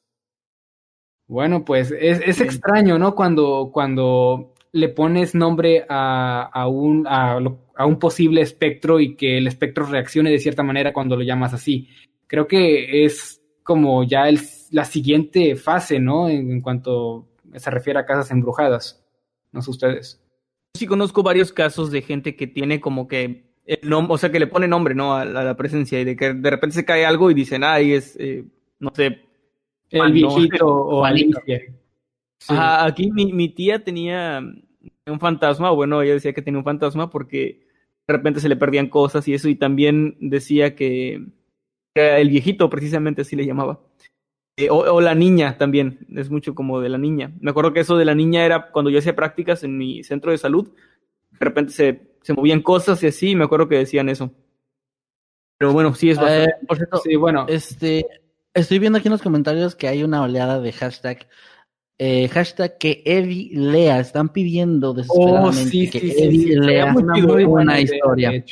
Entonces, Eddie, eh, por favor, vete leyendo las, cualquiera de las, que, de las que están aquí en Twitter.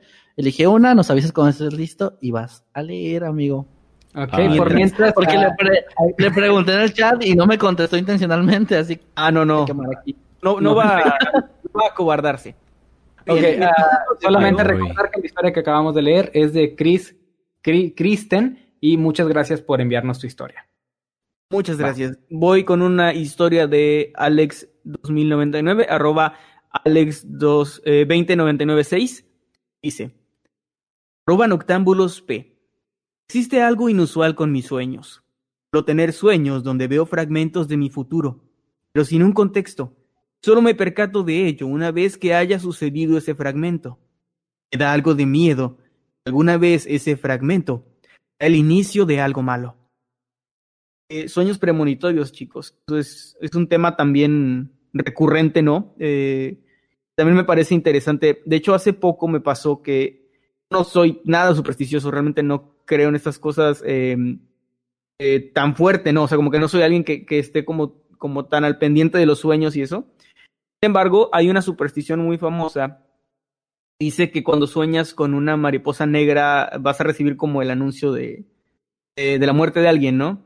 Entonces, eh, me acuerdo que la semana pasada, me acuerdo que esta eh, me, me despertó, o sea, me estaba agitó así, me, me golpeó el pecho porque dijo que yo me estaba moviendo así como que medio violentamente.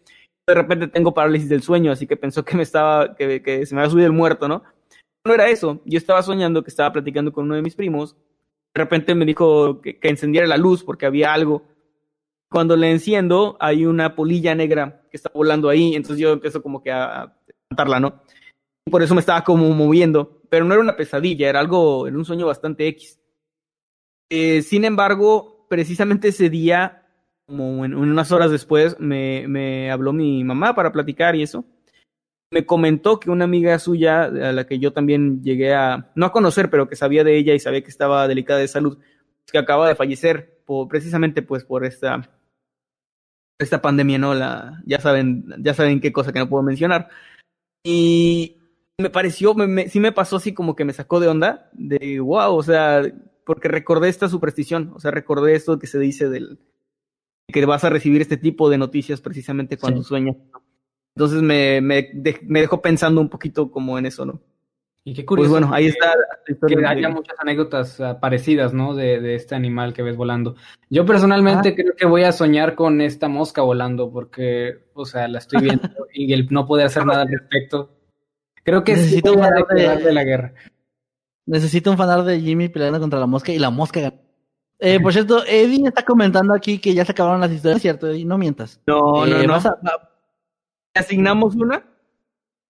sí, ¿O le Sí, podemos dar sí, una? Sí, sí, denme una. Ok, si quieres, che- ve checando tú, Emanuel, en lo que leo otra, ¿va? Va. Ok, esta es de Carly, arroba Carly Beatle67 y dice, hashtag Noc- Noctámbulos P, en 2017 mi madre comenzó con un malestar físico terrible, tenía vértigo constantemente y todo empeoraba día con día, a tal grado de que ya no se podía ni levantar de su cama. Un día que se encontraba sola en nuestra casa, estaba recostada en su cama como lo hacía últimamente, y de la nada sintió que alguien la estaba observando. Al sentir esto, ella abrió los ojos y dice haber visto una silueta como con una capa que le cubría el rostro, a lo cual ella se sacó mucho de onda y al querer ver al querer ver mejor esto decidió levantarse y dijo que justo mientras se paraba la figura se desvaneció, se esfumó de la nada. Me pone a pensar mucho esto porque a juzgar por la apariencia podría tratarse de la muerte y como mi mamá se sentía muy mal, no se me hace tan disparatado pensar en eso. Y quizá resultó que aún no era su hora. Al día de hoy me pone la piel de gallina pensar en esto y por suerte aún tengo a mi madre conmigo. Saludos chicos.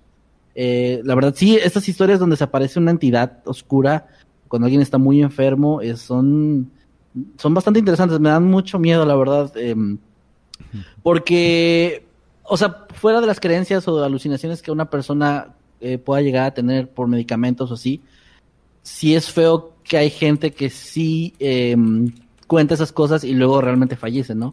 Porque se van con esta idea de que sí fueron visitados previamente por algo. Sí, es- Ah, ok. En, ¿Qué tiene la en lo que, historia en lo para- que- en lo que Eddie se, se prepara, yo voy a leer una historia cortita. Ah, nos la manda. Ah, lo siento, Eddie, que me robó tu momento. Ahorita, ahorita te lo da. Es para darte, dale, es para darle más emoción. Es para darle más emoción a la transmisión. Ok. Ah, esta historia la manda arroba Gior- Gior- Giorgiomed95. Se, se pone Daniel, es como su nombre de usuario, y su arroba es el que acabo de mencionar. Y nos dice lo siguiente: Noctámbulos P. Yo trabajaba a la vuelta del cementerio de mi municipio y siempre Eh, ya lo leí. por la puerta de. ¡Ah! Ya lo leíste. Mira, eh, Jimmy, en tu rabia porque Eddie te está llamando la atención y siquiera te diste cuenta que ya lo hemos leído. Cegado por la rabia de estar este, siendo opacado por Eddie. Y también por la rabia de estar siendo acosado por una mosca. A ver, tengo una historia para Eddie que está aquí para que no diga, y esta no la hemos leído. Es de Artemisa Beristain, creo que así se dice, Beristain. Están los más recientes del hashtag y pues ahí está la historia, está, está cortita, para que la leas Eddie con tu hermosa, melodiosa voz. O esperar toda la noche. Ay, ¿Cómo se llamaba? Eh, Artemisa Beristain. Artemisa. Busca como por más recientes. Vamos a bailar. Ay, no le encuentro. ¿Dónde estás en la transmisión? Estás justo abajo de mí, te voy a meter un zap. Para los que están en Spotify, estamos bailando. Listo, ya encontré la de Artemisa. Ay, Ah, ahí está. Ya encontré la de Artemisa. Ok, venga. La casa de mi tío es una es una casa colonial que está en el centro de Mérida y tiene un pozo. A veces, en la noche, Se escuchan risas de niños. De... No, niños de por el pozo. Pero mis primos ya no viven ahí, para que se piense que son ellos. Es todo. Había No, ahí falta todo. Eh, dice, ¿Sí? admito. Oh, admito que en el día ese pozo me da algo de miedo. En el día. Muy bien. Y, eh, cállate, a ti no te sale. No, no es cierto, narras muy bien, de hecho. Ay, sea. Creo que este muchacho no haga bien. Bueno, pues después de Oh, que no. nos acaba de humillar Eddie a todos, este, ¿quiere Lo dar una última ronda de preguntas? De preguntas, perdón, de, de historias. ¿Cómo? Jimmy iba a decir algo. Ah, Jimmy. No, no, te, te, te iba a escuchar, pero, pero se, se me escapó. ¿Podrías repetirlo? Jeje. Aunque si después de esta humillación que nos acaba de dar Eddie a todos, este, damos una última ronda de historias. No, s- no lo sé. ¿Qué dice el público? Yo diría que, yo diría que nos vayamos con esa nota alta antes de arruinarlo con horribles voces. Aquí en el chat la gente está vuelta loca, están diciendo que les encantó. Gracias por estar momento, por, este- por estar viva en este momento. Se me reventó un ovario. Dame al oído, morro, dice. Sí, no, la gente está vuelta loca y vámonos ya, vámonos ya, ya, ya me da pena hablar. A ver, Vamos ah, cerrando el changarro. ed- En sus redes. edicta- eh, edictámbulos, alguien dice. Ari, a- Aria B dice edictámbulos, edictámbulos.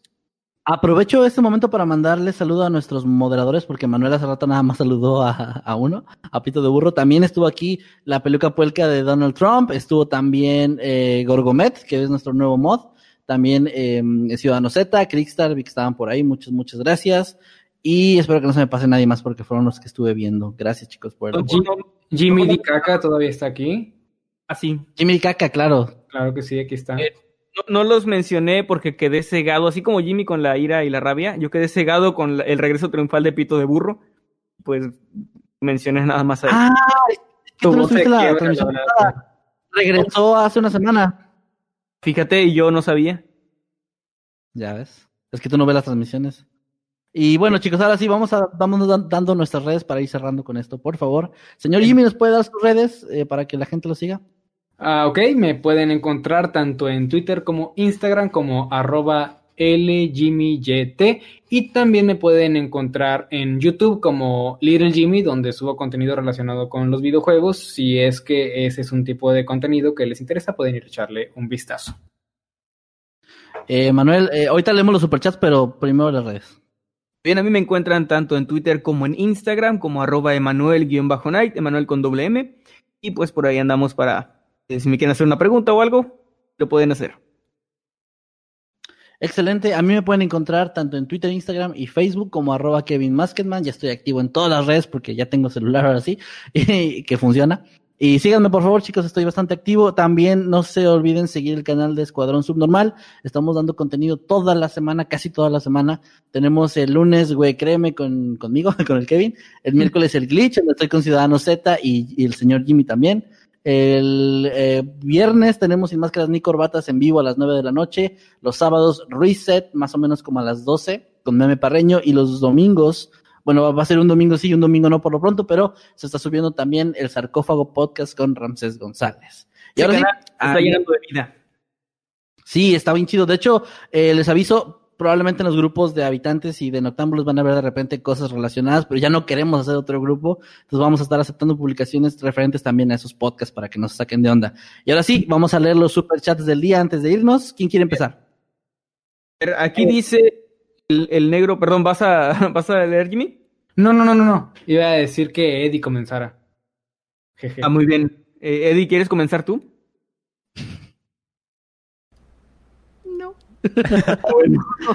Ustedes primero. O- o- Oiga, no, no, no, no. Oye, qué raro. Hace rato juraría que nuestros iconos de que están en la transmisión estaban al revés, o sea que yo tenía el de Manuel y que Jim, y que y que Manuel tenía el mío. Podría jurar. Oh, Esa mosca loco. ya te tiene loco. La mosca ya te tiene muy loco. Jimmy. Lo que hiciste de poder. de poder. Muy bien, el negro chocolatero, negro chocolatero de Van Díaz dice, nos da 20 pesitos, muchas gracias, y dice cada vez más cerca de la tarima guapachosa. Aquí no era, pero este, para los que no sepan qué es la tarima guapachosa, pues vayan a, a nuestras transmisiones de Sin Máscaras ni Corbatas y pues a los demás podcasts que acaba de anunciar el señor Kevin de nuestro canal secundario, el Escuadrón Subnormal. Ahí se enterarán de qué es la tarima guapachosa y por qué será el mejor podcast de la historia. Ok, va señor Jimmy, el siguiente superchat, por favor. Ok, a Gerson Esquivel nos manda a 35 monedas de... Quetzales, son quetzales. Bueno, a 35 quetzales y nos dice, hola, no podré ver el directo completo, pero siempre los escucho mientras trabajo. Saludos desde Guatemala y como decimos acá, que chilero su canal. Ok, Gracias, muchas muchas gracias gracias. por el superchat. Muchas, muchas gracias. Aquí tengo otro superchat de Oscar Pimentel que nos manda 20 pesitos y dice, excelente su trabajo chicos. Muchas gracias Oscar, gracias por el apoyo y gracias por el cumplido. Bien, Jesús el Diablo de Sinaloa pues, nos manda dos dólares y dice, ¿qué rollo plebes? ¿A quién hay que levantar? Jaja. Que es de Sinaloa. Pues a la mosca. A la mosca, ándale. Hay que darle un levantón Muchas, definitivo. muchas gracias, Diablo de Sinaloa. Un abrazo. Bueno, el siguiente superchat viene de Linda L. Rosario, nos manda 5 dólares, muchas gracias, y nos dice, son mis preferidos, me encanta cómo se preparan para sus temas. Muchas, muchas Oigan, ¿qué tal, gracias. si, Y qué pues tal si el último superchat lo- que lo lea Eddie? El último, el último que manden. me, parece, me parece bien. Elena CC nos manda 50 pesitos, muchas gracias, y dice, eh, es el primer Noctámbulos que, al que puedo asistir desde que empezó la cuarentena. Los extrañaba, saludos a todos y un corazoncito. Muchas gracias. Muchas gracias, Elena, Muchas, muchas gracias. y pues qué bueno que ya pudiste asistir a un Noctámbulos. Aquí Flor H. Novak nos mandó 20 pesitos y dice, salúdenme, mañana es mi cumpleaños número 24. Flor, muchas, muchas felicidades, pásatela muy bonito, a pesar de las circunstancias que estamos viviendo, ojalá que tengas un muy, muy bonito cumpleaños. Muchas felicidades, y Felicidades. pues que sean muchos, muchos más. Ok, a Masketsimi 2.0 nos manda 50 pesitos y nos dice que Eddie lea una historia, cosa que me imagino Ya hizo. que ya hizo. Y me imagino que Masketsimi se encuentra muy contento de que sí se logró su petición y pues qué bueno, qué bueno. Y pues hace falta que, que Eddie lea el último superchat. Así es. sueños, aquí cumplimos sueños. Eddie, eh, el último. Manuela Ramos manda dos dólares y manda un sticker de un zorrito con el dedo hacia arriba, apuntando hacia el cielo. Espero que sea Ah, tu- ok. Gracias. Muy bien, Eh, muchas gracias. Gracias, Eddie, por leerlo. Y pues gracias a Manuela Ramos por enviarnos su Oye, y también faltan tus redes, ¿las puedes proporcionar de una vez ya que estamos aquí, por favor? ¿Ya les dijeron ustedes? Eh, ya, las demás ya. Ah, bueno. Eh, a mí me encuentran en todas las redes sociales como arroba edisecker. Excelente. Con Eh. Simple, Sí, práctico, precioso, hermoso. ¿Cuáles son las redes que estás manejando? ¿Nada más Twitter, Instagram, Twitch? Twitter, Instagram y sí, Twitch. Así. Ah, genial. ¿Cómo te, encontramos, ¿Cómo te encontramos en OnlyFans? Ay, híjole, ese sí tengo un alias privado. un alias privado. Bueno, pues Patreon. con esto, con esto ahora sí ya vamos cerrando. Vamos a ver nada más, yo diría que uno que otro comentario rápido aquí de la gente, ¿no? Para que vean que no nada más leemos superchat. Eh, por ejemplo, aquí tengo a Alejandra Montoya que dice, en términos de dinero, no tenemos dinero. Eh, Antonella Escobedo dice, salúdame Manuel, soy de Argentina. Saludos, Antonella, hasta Argentina. Un abrazo. Miren, hay una cuenta que se llama Jimmy tu Pepsidente. Vaya, vaya. Oh, la, la mos- mosca se la mosca se enamoró enamoró. de la belleza de Jimmy. No creo que la mosca esté aquí por, por mí. Creo que se quedó atrapada y pues tengo que sacarla o matarla. De alguna manera tengo que hacer una de las dos cosas. Pero eso ya será después de la transmisión.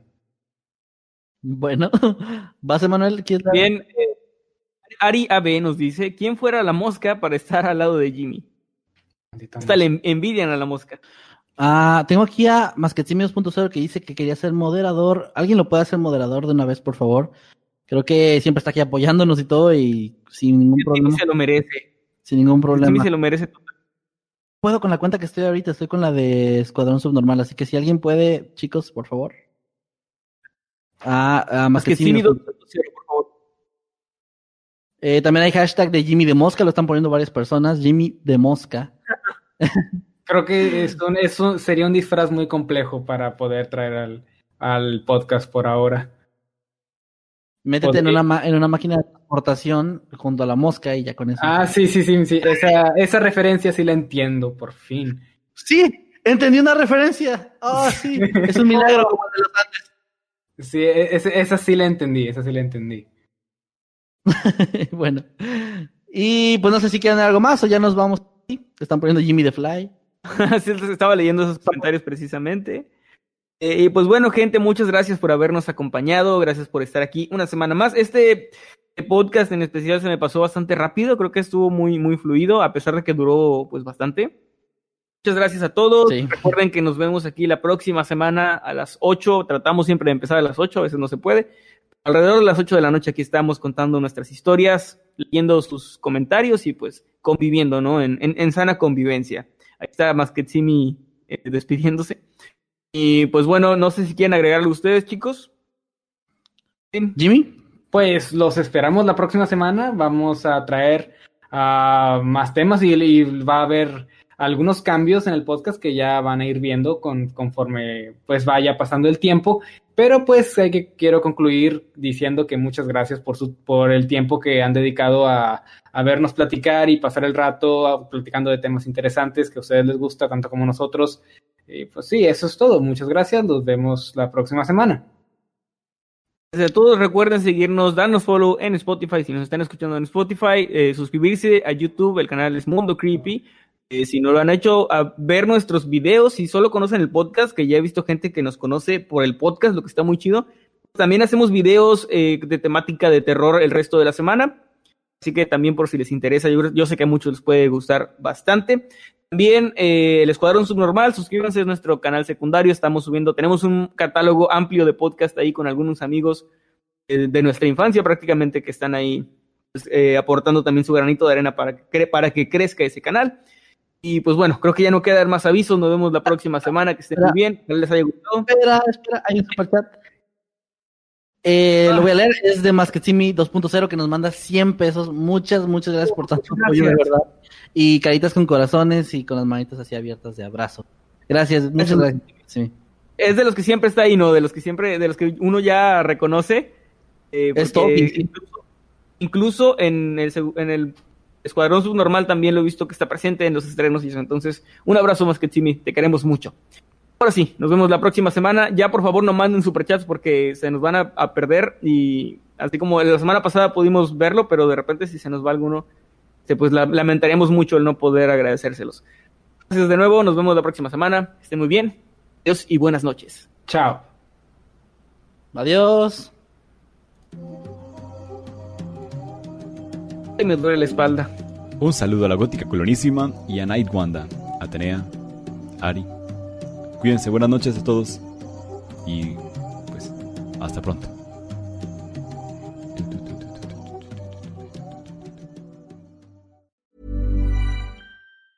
Hey, folks, I'm Mark Marin from the WTF Podcast, and this episode is brought to you by Kleenex Ultra Soft Tissues, your ally to help tackle your allergy symptoms this season. I love the change of seasons, but nobody loves pollen and all those other things floating in the air that make you sneeze during this nice weather. Kleenex Ultra Soft Tissues are hypoallergenic and allergist approved, so fight back against watery eyes and runny noses without worrying about irritating your skin. For this allergy season, grab Kleenex and face allergies head on.